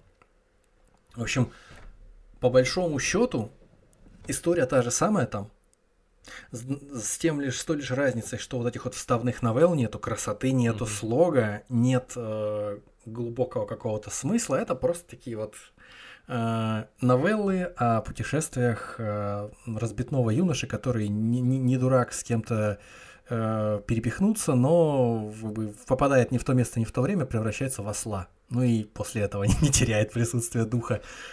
Видишь, а ты говорил, как это для римлян выглядело название произведения, что, мол, осел. А тут, я так В понимаю, одино- каждый кому не... В, в 11 главе, напоминаю, в метаморфозах э, Апулея главный герой одумался, его Изида превратила в Изослав человека, и он опять значит, э, вернулся в человеческий облик и после этого посвятил, посвятил свою жизнь служению богине. А у Лукия Паторского в метаморфозах ничего подобного нет. Там случайным образом осел просто в конце концов сожрал венок роз, превратился в человека, но перед этим он точно так же, как и у Апулея, э, встретил красивую женщину, которой он очень понравился, и с которой у него были отношения в виде осла. А когда он превратился в человека, он думает, так, ну если я в виде осла ей понравился, то в виде человека, безусловно, наверное, пошел, помылся там в бане, венки из роз, там все красиво. Ну вот, э, Дольче Габбана, Армани, пришел э, к ней, э, они там выпили, закусили, он разделся, она говорит, о, что-то я тебя теперь совсем не люблю. Осел-то, осел пропал, а теперь на его месте оказалась какая-то обезьяна. В общем, не впечатлена она была тем, что она увидела. Видимо, э, это, это было, были отношения по расчету. Это была не, не, не искренняя, честная любовь. В общем, в результате она позвала своих слуг, слуги вышвырнули его посреди ночи на улицу. Вот. И остаток ночи он провел, скрючившись там на земле. Проспал. В общем, в одном месте, значит, он становится жрецом богини, одумывается, а в другом месте вот, вот, так вот, в первоисточнике, скажем так, это происходит. Все эти истории восходят к мифам, опять же, если судить по монографии госпожи Левинской, а, эти истории восходят к мифам о Серцее или Кирке из Одиссеи Гомера, которая превращала, напоминаю, людей в животных у себя. на острове. Вот. И, опять же, в отличие от версии Гомера, словесной, скажем так, или писанной уже позже, на расписных амфорах, которые доходят до нас э, из античности, воины Одиссея были не целиком превращены в зверей, а только э, по голову, так сказать, головы э, изменились у них, а так Мгм. они остались людьми. И плюс к тому они были не только свиньями, как вот мы с тобой там видели недавно, помнишь, смотрели? Мы не свинь. На Новый год, по-моему, собирались с друзьями и смотрели Да, да, да. да. экранизацию Одиссеи э, этого Кончаловского. Вот. И там в свиней всех превращали. Но как бы, здесь не, не свиньи. И не только свиньи, здесь все подряд. Здесь и, и ослы, кстати, тоже. Вот, но вот на той иллюстрации, которую я собираюсь предложить вашему вниманию, к сожалению, я не уверен, что есть ослы, но, по крайней мере, тут точно видно, что все превращенные в животных матросы Одиссея, друзья его, они все на задних ногах ходят, и это фактически они больше похожи на египетских богов, чем на каких-то несчастных свиней. У кого-то из них там видоизмененные немножко там передние руки, там эти лапы, но в целом это просто люди, по, по большому счету, это просто люди с э, головами животных. А у некоторых даже и, Мгм. и лица там более-менее сохранились. Ну вот. Вот это на, на двух разных сосудах. На вер- вверху одна часть этого сюжета, внизу уже непосредственно сам Одиссей с Церцеей. Ну вот, наконец, нормальные картины. У меня просто чуть позже по- появилась. Там прям вечеринка э, хорошая. Вечеринка вкусная, Эти- да? Все, все, все, все, все такие на вытянутых ногах ходят, такие манерные, кажется. А что у них там? э, сви- свиньи, свин- свиные головы? Ну, кабани, не, да, не- не- не только свиные, не только кабани. А, Свинокабани. В общем, э, выкладки, э, построенные там, измышления, построенные на археологических находках, э, приводят Левинскую к тому, что все эти мифы о превращении людей в животных происходят из неких религиозных культов театрализованных, где у людей были не просто маски, а именно такие нахлобучивающиеся на голову целые головы животных, то есть очень легко превратиться в животное для, э, значит, для какой-то мистерии религиозной, просто надев эту штуку на голову, а потом, соответственно, превратиться опять в человека, сняв ее. Вот, и, в общем, эти изображения, они не только во времена там, Гомера, там, какого-нибудь седьмого веке до нашей эры существуют, они доходят до нас и э, с крито-микенской, э, от крито-микенской цивилизации и от минойской цивилизации. То есть это где-то минимум полторы тысячи лет до нашей эры. Вот еще э, иллюстрация у нас. Это, значит, э, процессия людей с головами ослов, идущих. Тоже такая э, с- с- своего рода... э, Это именно ослы, не козлы. это именно ослы. Вот них те, те, которые идут Вот у них бороды вверху. Это ослы.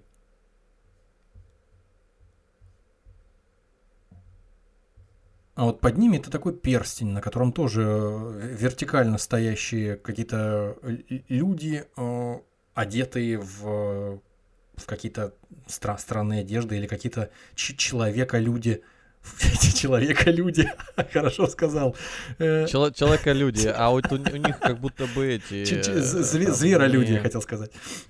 Ну, у них, да, головы тоже, вероятно, ослов, а Ну, может, не ослов. штаны, то ли, то ли крылья это, то ли что Не- такие не- не- не-. Непонятно, то ли камзолы, то, то ли действительно какие-то жучиные крылья.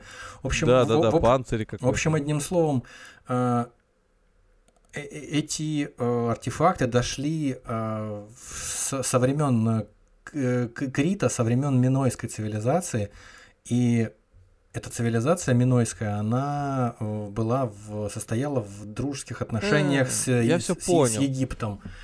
Поэтому вполне могли перекрестно опылиться от Египта культурными паттернами. А какими мы сейчас Смотри, мужик, мужик сидит на вот этом вот э, стуле каком-то каменном, золотом. А у него в руках э, бокал, ну, фужер. Значит, и вот эти козлы ему несут, э, эти ослы несут, подливают туда, видимо, еще. Они же один друг за другом стоят. Ребята, ребята, кувшины. ребята, оформите мне на два пальчика, да? Это, это как раз вот выражение допиться до чертиков. Вот Это вот, да, до, до козлов, это да. до ослов. Они у него просто уже все выглядят не как люди и До золотых чертей, да, до пицца. до золотых чертей. Ну это вообще золотой мир. Тут красиво все. Угу. Ну так, вот это, э, по сути, алкоголизм изображен здесь. Сто процентов. Сто процентов. Философ и ближайшая сподвижница, коллега э, Карла Юнга Мария Луиза фон Франц э, в своем сборнике лекций The Golden S of Apuleius The Liberation of Feminine in Men освобождение женского в мужчине, получается. Что она, что она думает насчет метаморфоз? Если некоторые считают «Золотого осла» просто сборником фривольных анекдотов, а, другие воспринимают в нем глубокий религиозный подтекст. А, Как бы мы уже об этом сказали, что последняя глава это буквально посвящение в жрецы Изиды. Причем мы же знаем, кто такой Люций, как он жил до того, как он стал уже ослом, и как он жил в образе осла. Причем ничего не изменилось, по большому счету, он себе не изменял в образе осла. И только под конец э, всех этих мытарств он решил полностью изменить свою жизнь и стать э, святым. Вспоминаем. Вспоминаем историю о Владимире Святом. Владимире, которому памятник стоит 18-метровый или насколько 17-метровый по центру нашей столицы. Он же тоже святой, он креститель Руси. Мы ж помним, Да, мы, ж- мы, ж- мы ж- мы ж помним, какой он, мы ж помним, какой он классный парень был. Он э, княжне э, Рагнеде Рогволда в них сватался. э, не захотела свататься за него, э, в смысле, не захотела за него замуж выходить. Он приехал, захватил ее этот го- город, где она была. Сейчас боюсь э, ошибиться. Неважно. В общем, захватил крепость, в которой она находилась с семьей. А, сначала на глазах э, у родственников ее изнасиловал посреди горницы, а потом на ее глазах всех родственников поубивал. Вот, вот такой вот святой человек. Ну и вообще, как бы известно, что он э, к женщинам был неравнодушен и он ни в чем себе не отказывал абсолютно. А потом он стал святым.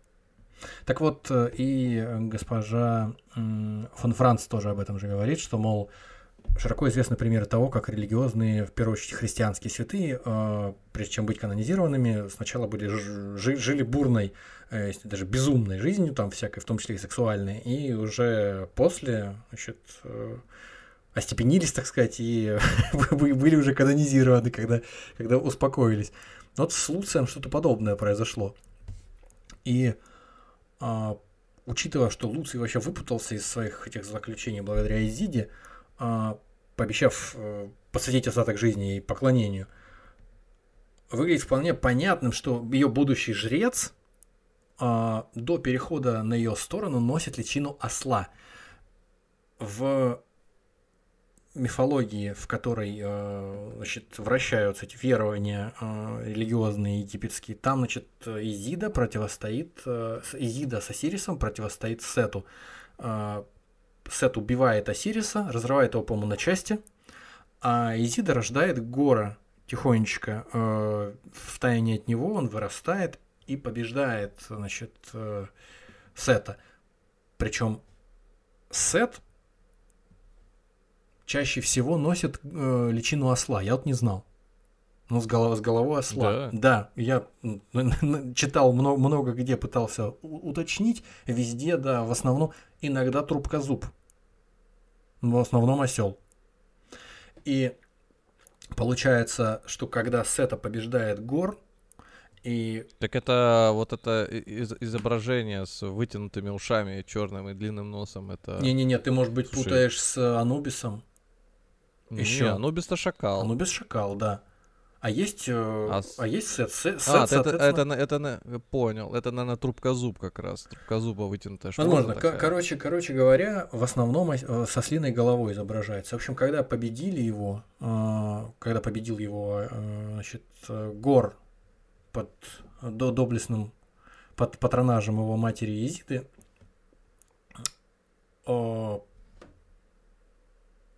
он фактически стал им повиноваться.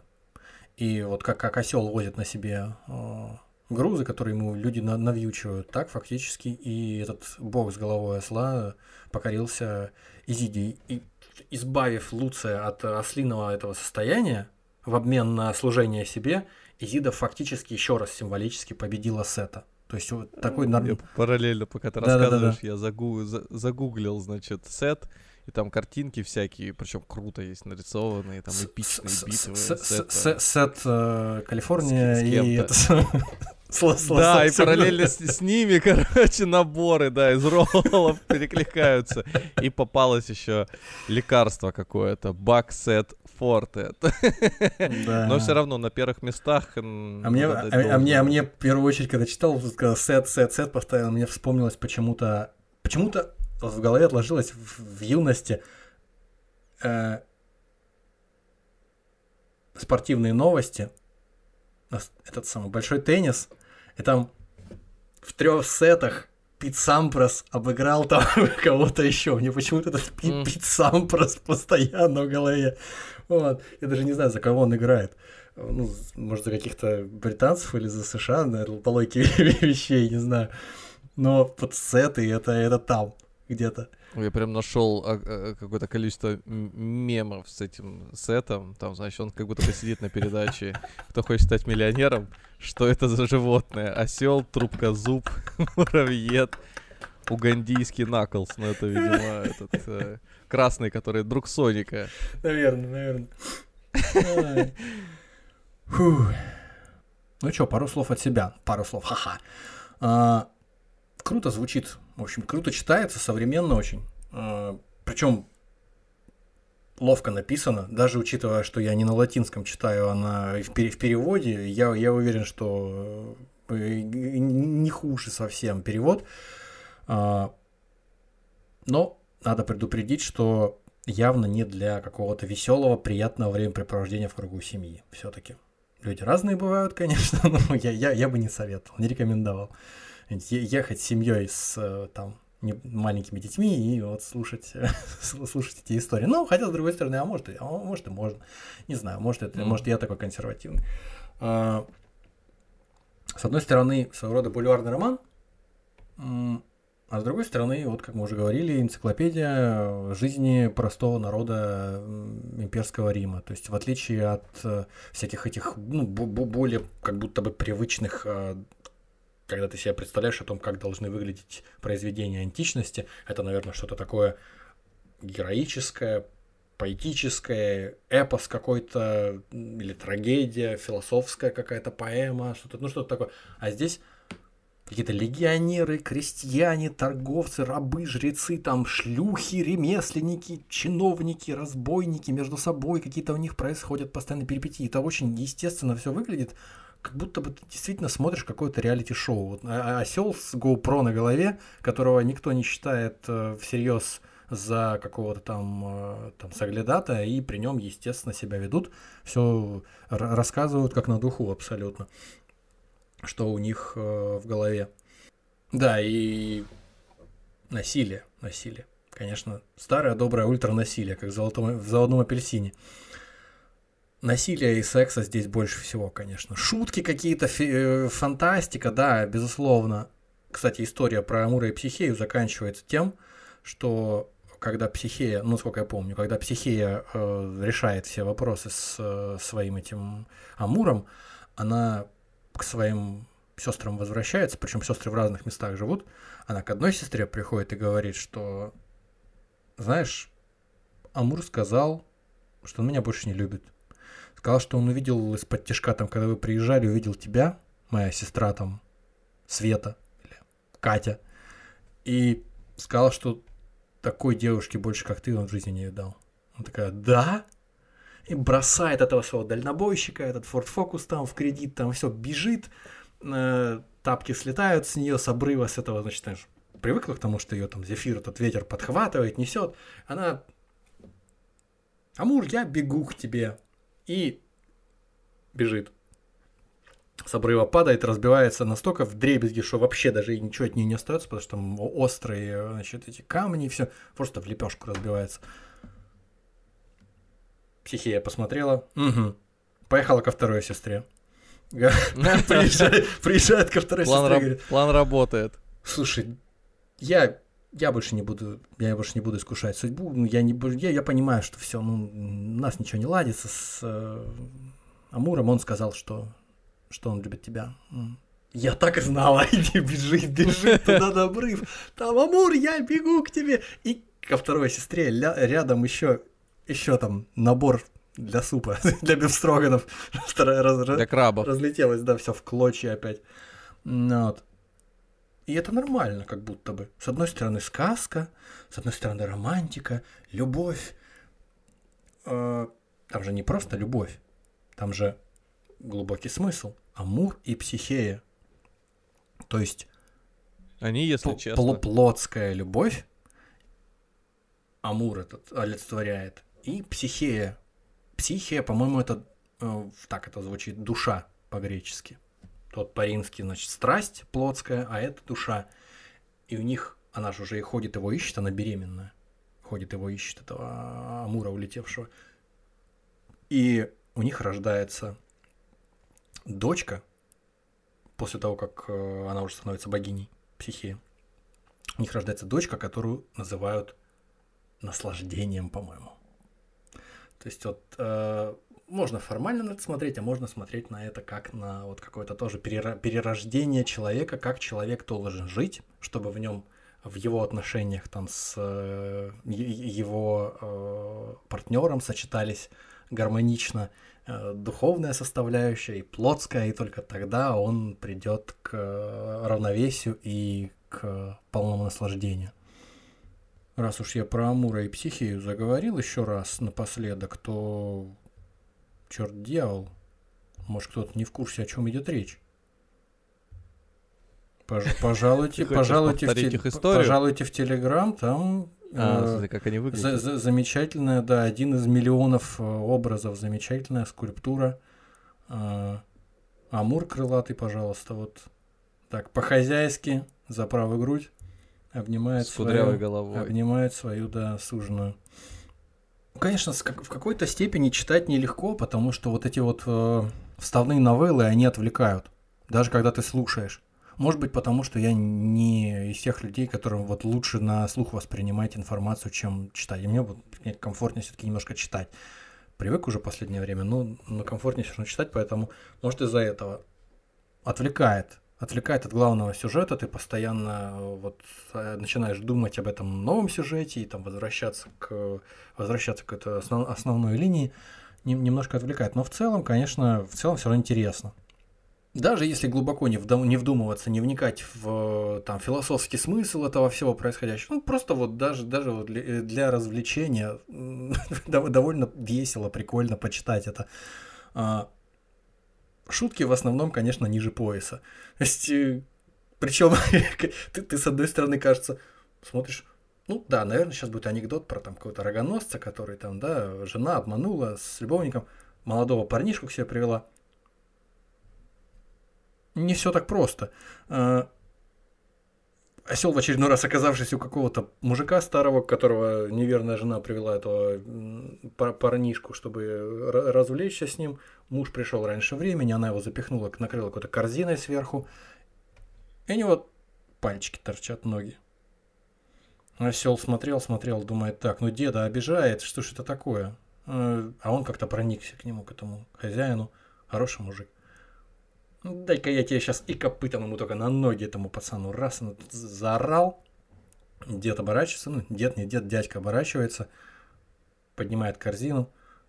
Парень в шоке. Па- Парень очень молодой, типа даже, даже эти самые, да- даже пушок только стал пробиваться там на подбородке. Он спокойный такой, дед.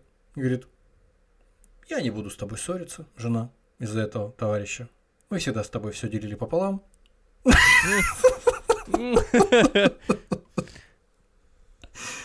В общем, сначала он уходит с этим парнем и делит его с ней пополам, как следует. А, по- А вот, как Да. я думал, что он его нет, разрубит пополам. нет. А потом, а потом он его привязывает к столбу и как следует его э, пле- плещет, э, хлещет плетью за, за, за то, что он натворил. Ну а потом уже отпускает. Ну, на полусогнутых парень уползает. Во всех смыслах. Не совсем, ожи- не совсем ожидаешь такого исхода, казалось бы, от такого анекдота. Ну, такой вот анекдот. Да, Соломоново решение. Соломонного решения, безусловно. Зачем рубить? Зачем добро портить? Да. Не одобряем. А, Но попадаются и настоящие ночные кошмары совершенно. А, В самом начале происходит история, э, которую рассказывает э, то есть один из попутчиков главному герою о том, как э, ведьмы посреди ночи ворвались к нему и к его спящему товарищу на постоялом дворе. Причем они парализованные, тот как будто бы вообще не в состоянии проснуться, лежал как, как мертвый, и ведьмы пришли, и за то, что одной из них он якобы там изменил, это, кстати, та кабачица, о которой мы говорили давеча, волшебница великая. Одна придержала его за шею, а вторая ему шею горло перерезала. И ловко собрала кровь в бурдюк, чтобы ни капли не пролилось, а дырку заткнула э, губкой. А, значит, о нем разговаривают так, как будто бы его рядом нет, и как будто он ничего не слышит. А он ни живой, ни мертвый. Кровать перевернулась, потому что они ворвались в квартиру, в эту в комнату, дверь с петель слетела и ударила по кровати, кровать перевернулась, с собой его накрыла. В общем, они подошли, угрожая друг другу, разговаривая спокойненько, так что они его сейчас тоже зарежут, наверное, как и его товарища. Но нет, они не стали его резать, они просто на него помочились вдвоем. Вот так вот это происходит. И, и пропали. Потом те же какие-то из- изменившиеся обстоятельства, но как бы история, которую узнает главный герой, связана опять с ведьмами в каком-то городе, значит, э, есть должность человека, который охраняет покойников по ночам, потому что если покойника не, не беречь, то ведьмы для своих э, для своей ворожбы у покойников отрезают всякие вещи, всякие, ну, всякие, всякие органы. Вот. Для ритуалов. Да, отрезают им уши, носы, что, что угодно, просто невозможно предсказать. И поэтому нужен человек, который будет следить внимательно за трупом и не пускать никого. Там они, видимо, могут превратиться в каких-нибудь животных, пробежать, там откусить что-нибудь, поэтому надо быть начеку. Один из собеседников главного героя романа соглашается, приходит. В общем, он вырубается в результате. И проснувшись, обнаруживает, что все в порядке. Фух, потому что его предупредили, мы тебе деньги заплатим за то, что все будет хорошо. Но если все будет плохо, то те органы, которые заб- заберут у нашего значит, покойника, мы у тебя их возьмем и возместим. Ну так вот предупредили аккуратно его. А, и вот как раз здесь связана, э, эта история связана с той, в которой э, оживили покойника. Тот самый покойник, которого берег э, спикер. И покойник сказал, что кому-то, может, показалось, что ведьмы ничего мне не украли, ни ушей, ни носа, все на месте. На утро оказалось. Но этот главный, это, этот чувак, который сейчас стоит в толпе, он не знает, что он получил деньги не за свою работу, а за то, что он вместо меня лишился носа и ушей, и они ему заменили их на восковые. И тут это говорит, я хватаюсь за уши, а они отпадают. Я хватаюсь за нос, он у меня в руке остается. Все начинают хвататься со смеху. Интересно, они чувство юмора, конечно, у этих римлян. Снимаю шляпу. А я, говорит, волосами все это дело накрываю, тряпочкой нос закрываю и бегу оттуда с позором. Привет, Гоголю. С, но- с носом. Не думаю, что это прям вот прямая аналогия, но как-то пришло, пришло на ум. А, или вот еще любопытная история, как э, там разбойники пытаются проникнуть в дом какому-то богачу, который разводит медведей у себя. Любит он медведей разводить почему-то, и в какой-то момент они находят там какого-то дохлого медведя, шкуру с него снимают, дубят, надевают один из самых дерзких бандитов, зашивает э, банда на нем эту шкуру, и они его привозят в клетке, как будто бы вот мы решили вам продать. Ну, как троянский конь, троянский медведь. А, в общем, ничего у них не удается в результате. В общем, он себя накрывает э, с, с поличным себя сдает. Ну, до, тех пор, до, до- до- самого последнего момента никто так и не понял, что он человек. Подумали, что это медведь. э, и, значит, на него набросились все домочадцы этого богача, который раз- за- медведь-заводчик. Зарезали его, закололи. А он такой храбрый и ответственный, не проронил ни слова. Так медведем и помер. Идиотская немножко история. И, игра играл до конца. Да, кстати, есть отличные иллюстрации, одну из которых, ну, иллюстрация одного, э, извините за тавтологию, иллюстратора, вот, э, которую я вам сейчас предоставлю, как вот этому самому герою, охранявшему мертвеца, ночью просунувшейся из, э, из тьмы ведьмы, отрезали нос. Страшновато. Это такая вариация на тему «На базаре в любопытной Варваре нос оторвали». Причем ножницы у них такие античные, от этого еще страшнее. Какое-то ощущение неизбежности, неотвратимости того, что нос ему действительно оттяпают сейчас. Ну, ведьма тут прям очень мрачная. Да там, меня по, по, попервой мне показалось, что это вообще одна ведьма с тремя руками. А потом я разглядел, а. что там вторая еще ведьма есть, которая ей помогает, придерживает этого несчастного за голову. Жуткая, конечно, история. Прямо скажем. А из этой же оперы, из этой же оперы история о том, то есть иллюстрация, показывающая, как э, Луций еще до того, как превратиться в, в осла, побеждает троих своих противников, которые, как выясняется, были не противниками, а бурдюками для вина. Причем интересно, что здесь он э, напомажен так, как будто бы он театральный актер, главный герой.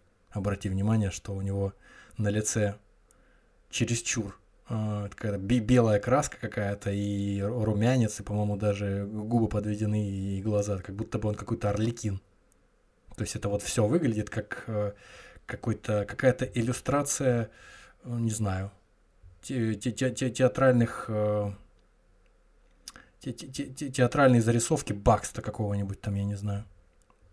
Это, как, это вот эти вот это картинки, они какого года вообще?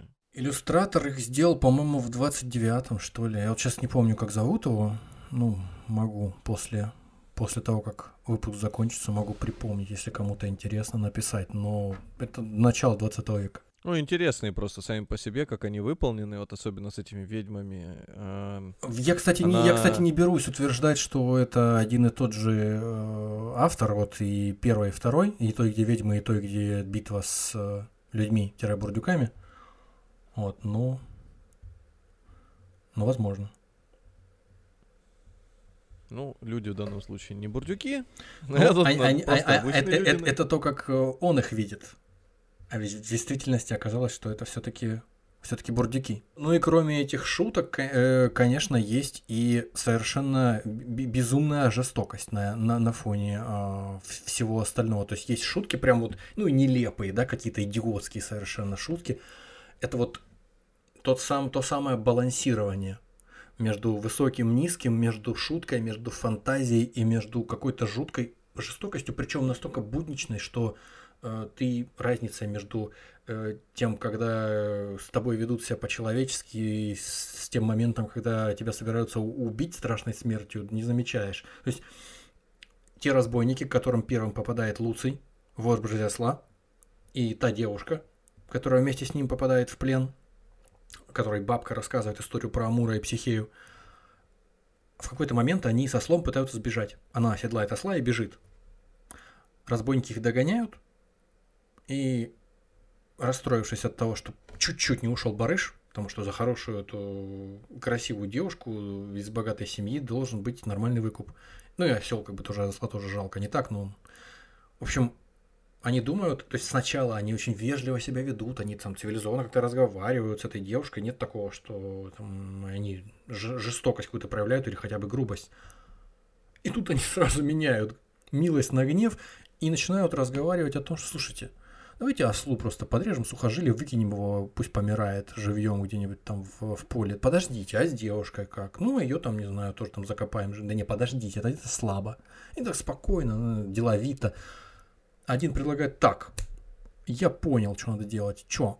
А, берем осла, потрошим, а, берем девушку, запихиваем в осла живьем, зашиваем.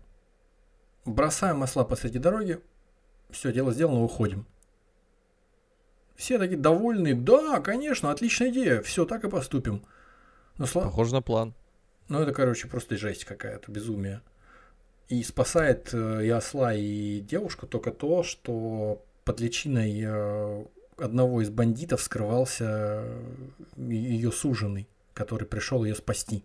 И он их отговорил, что, мол, ребят, мы же бандиты, мы же люди дела, мы же зарабатываем бабки. Мы сейчас ее просто вот отыграемся, свою там какую-то злость удовлетворим, а деньги кто будет зарабатывать?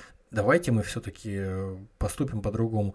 Мы ее продадим какому-нибудь там работорговцу, он ее в бордель сдаст, точно мы ей таким образом отомстим, но при этом и денег заработаем хороших. И тут аж она, из борделя уже точно никуда не удерет, и там, будучи рабыней. Все так подумали, что нормально, в принципе, идея, да. В принципе, да, дело говорит. А, причем такая злая ирония.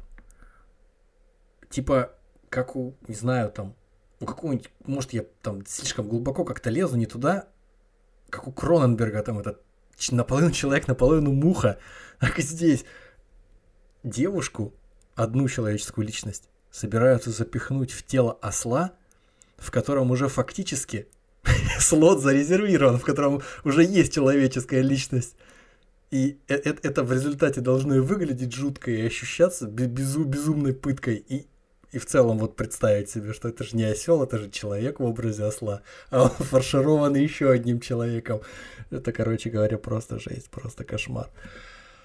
Но с другой стороны, уж совсем напоследок, надо понимать, что даже когда ты видишь, вот что, ну, судя по всему, в этом обществе, которое нам показывает автор, в нем человеческая жизнь ломаного гроша, наверное, не стоит все-таки. Как там живут люди. В любую секунду просто объявили тебя колдуном, и все, и сожгли, или там закололи, или там еще что-нибудь случилось. Бандиты какие-нибудь напали, там тоже за копейку зарезали. Или вот эти вот все ну, разнузданные совокупления, бесконечные там всех со всеми животных, с людьми, людей как, как животных. Это было просто привычно, наверное, тамошним жителям. А из чего я вывод такой делаю? Ну, например, хотя бы из вот этих вот скульптур, которые из античности еще раскопаны, их хранятся там в том же в Неаполе, в музее – вот, пожалуйста, последние на сегодня картинки. Ну, то есть вот, мне кажется, очень, а. очень, очень характерно. И первая, и вторая. То есть на первой э, сатир э, завалил на спину козу и пытается ее изна... Не пытается, он уже все сделал. Э, ее изнасиловать, а на второй картинке здесь, на второй фотографии здесь, значит, э, две лани каких-то, два оленя, которые буквально обвешаны гирляндой из псов, рвущих их в клочья.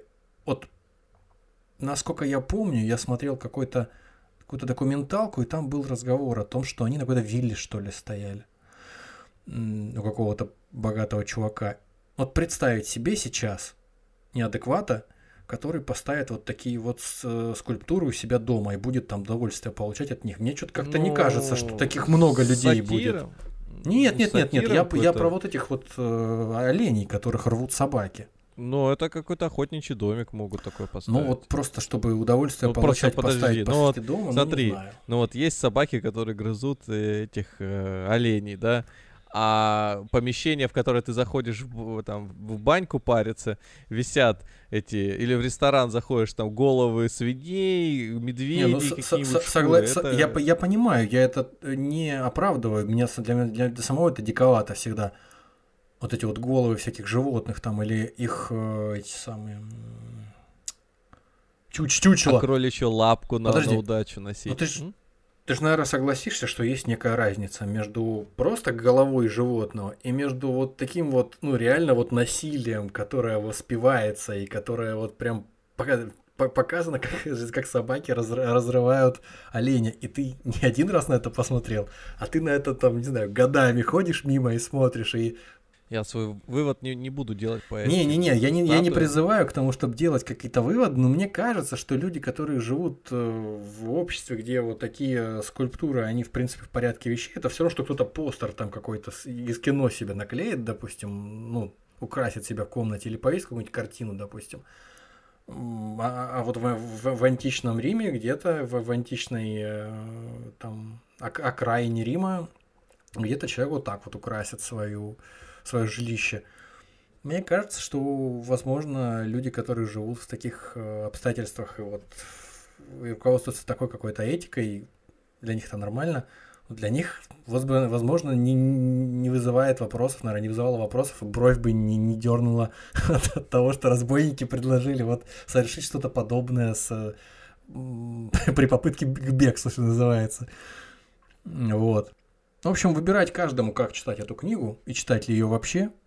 Кто-то может читать как сборник страшных историй, кто-то как скобрезных анекдотов, каких-то там женских романов, э, где там томные какие-то дамы млеют э, под, под взглядами с, э, обнявшего их какого-то кавалера на, на обложках этих там дешевых книжек, которые там заполонили в свое время просто книжные магазины. Я просто помню это, всякие эти. Сейчас. Даниэла Стил, Джудит Макнот. Можете гуглить. Я знаю про серию романов, которая называется «Анжелика». Не, ну это не, не настолько сальная история, я думаю. Это все-таки, Да? да, тоже такая же приблизительно, такая же вот э, по- пошлая, но, но не настолько сальная и безвкусная, как вот то, то что я сейчас озвучиваю. Я просто открывал эти книги, знаю, о чем говорю.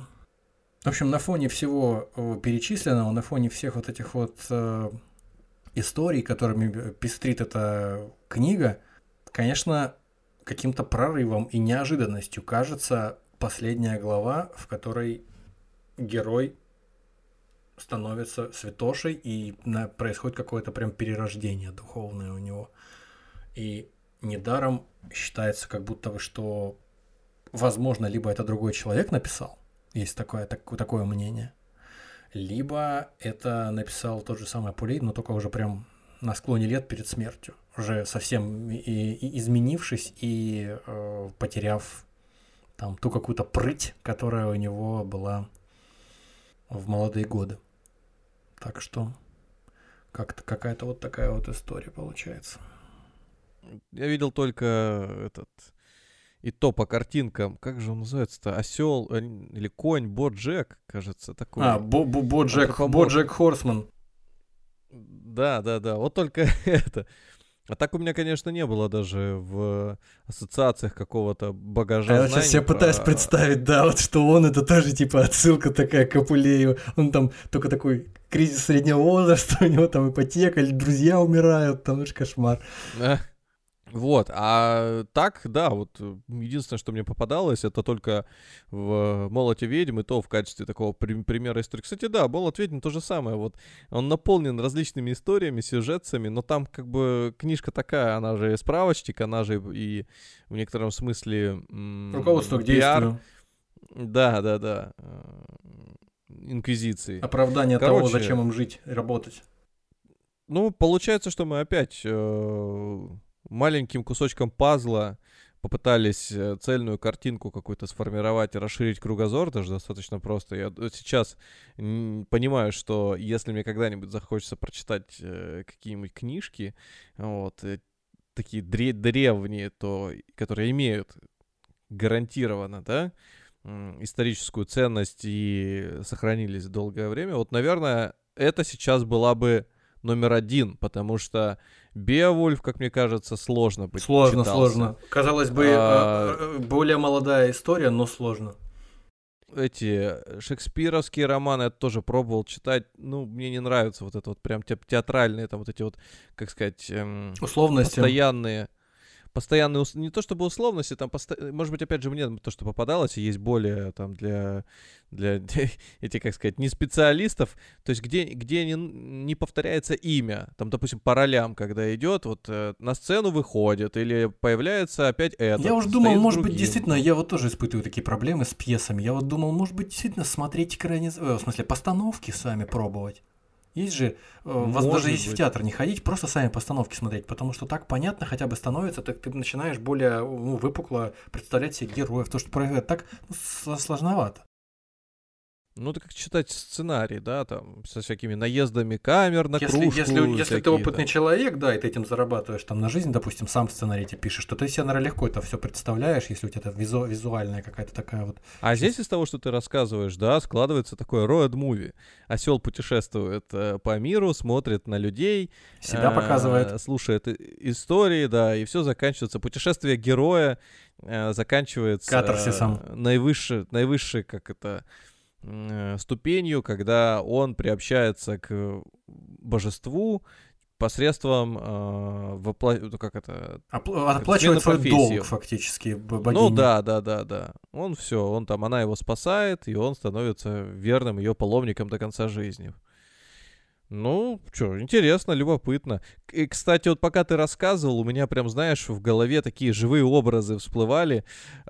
зеленой травы, небо, как вот он идет, этот о- ослик, где он сидит, бабка, клетка там, э, даже маленькие истории с этим э, Амуром и Психеей тоже. Вот как- какие-то они, ну, по крайней мере, может быть, это еще зависит от того, что ты рассказывал, и как бы достаточно подробно, не знаю, как в книге написано, но при этом очень яркая, сочная картинка.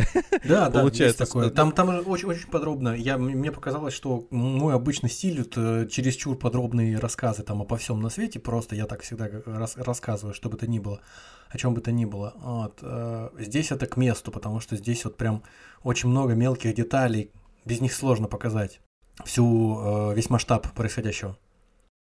Ну что, спасибо, что добрались до этого момента.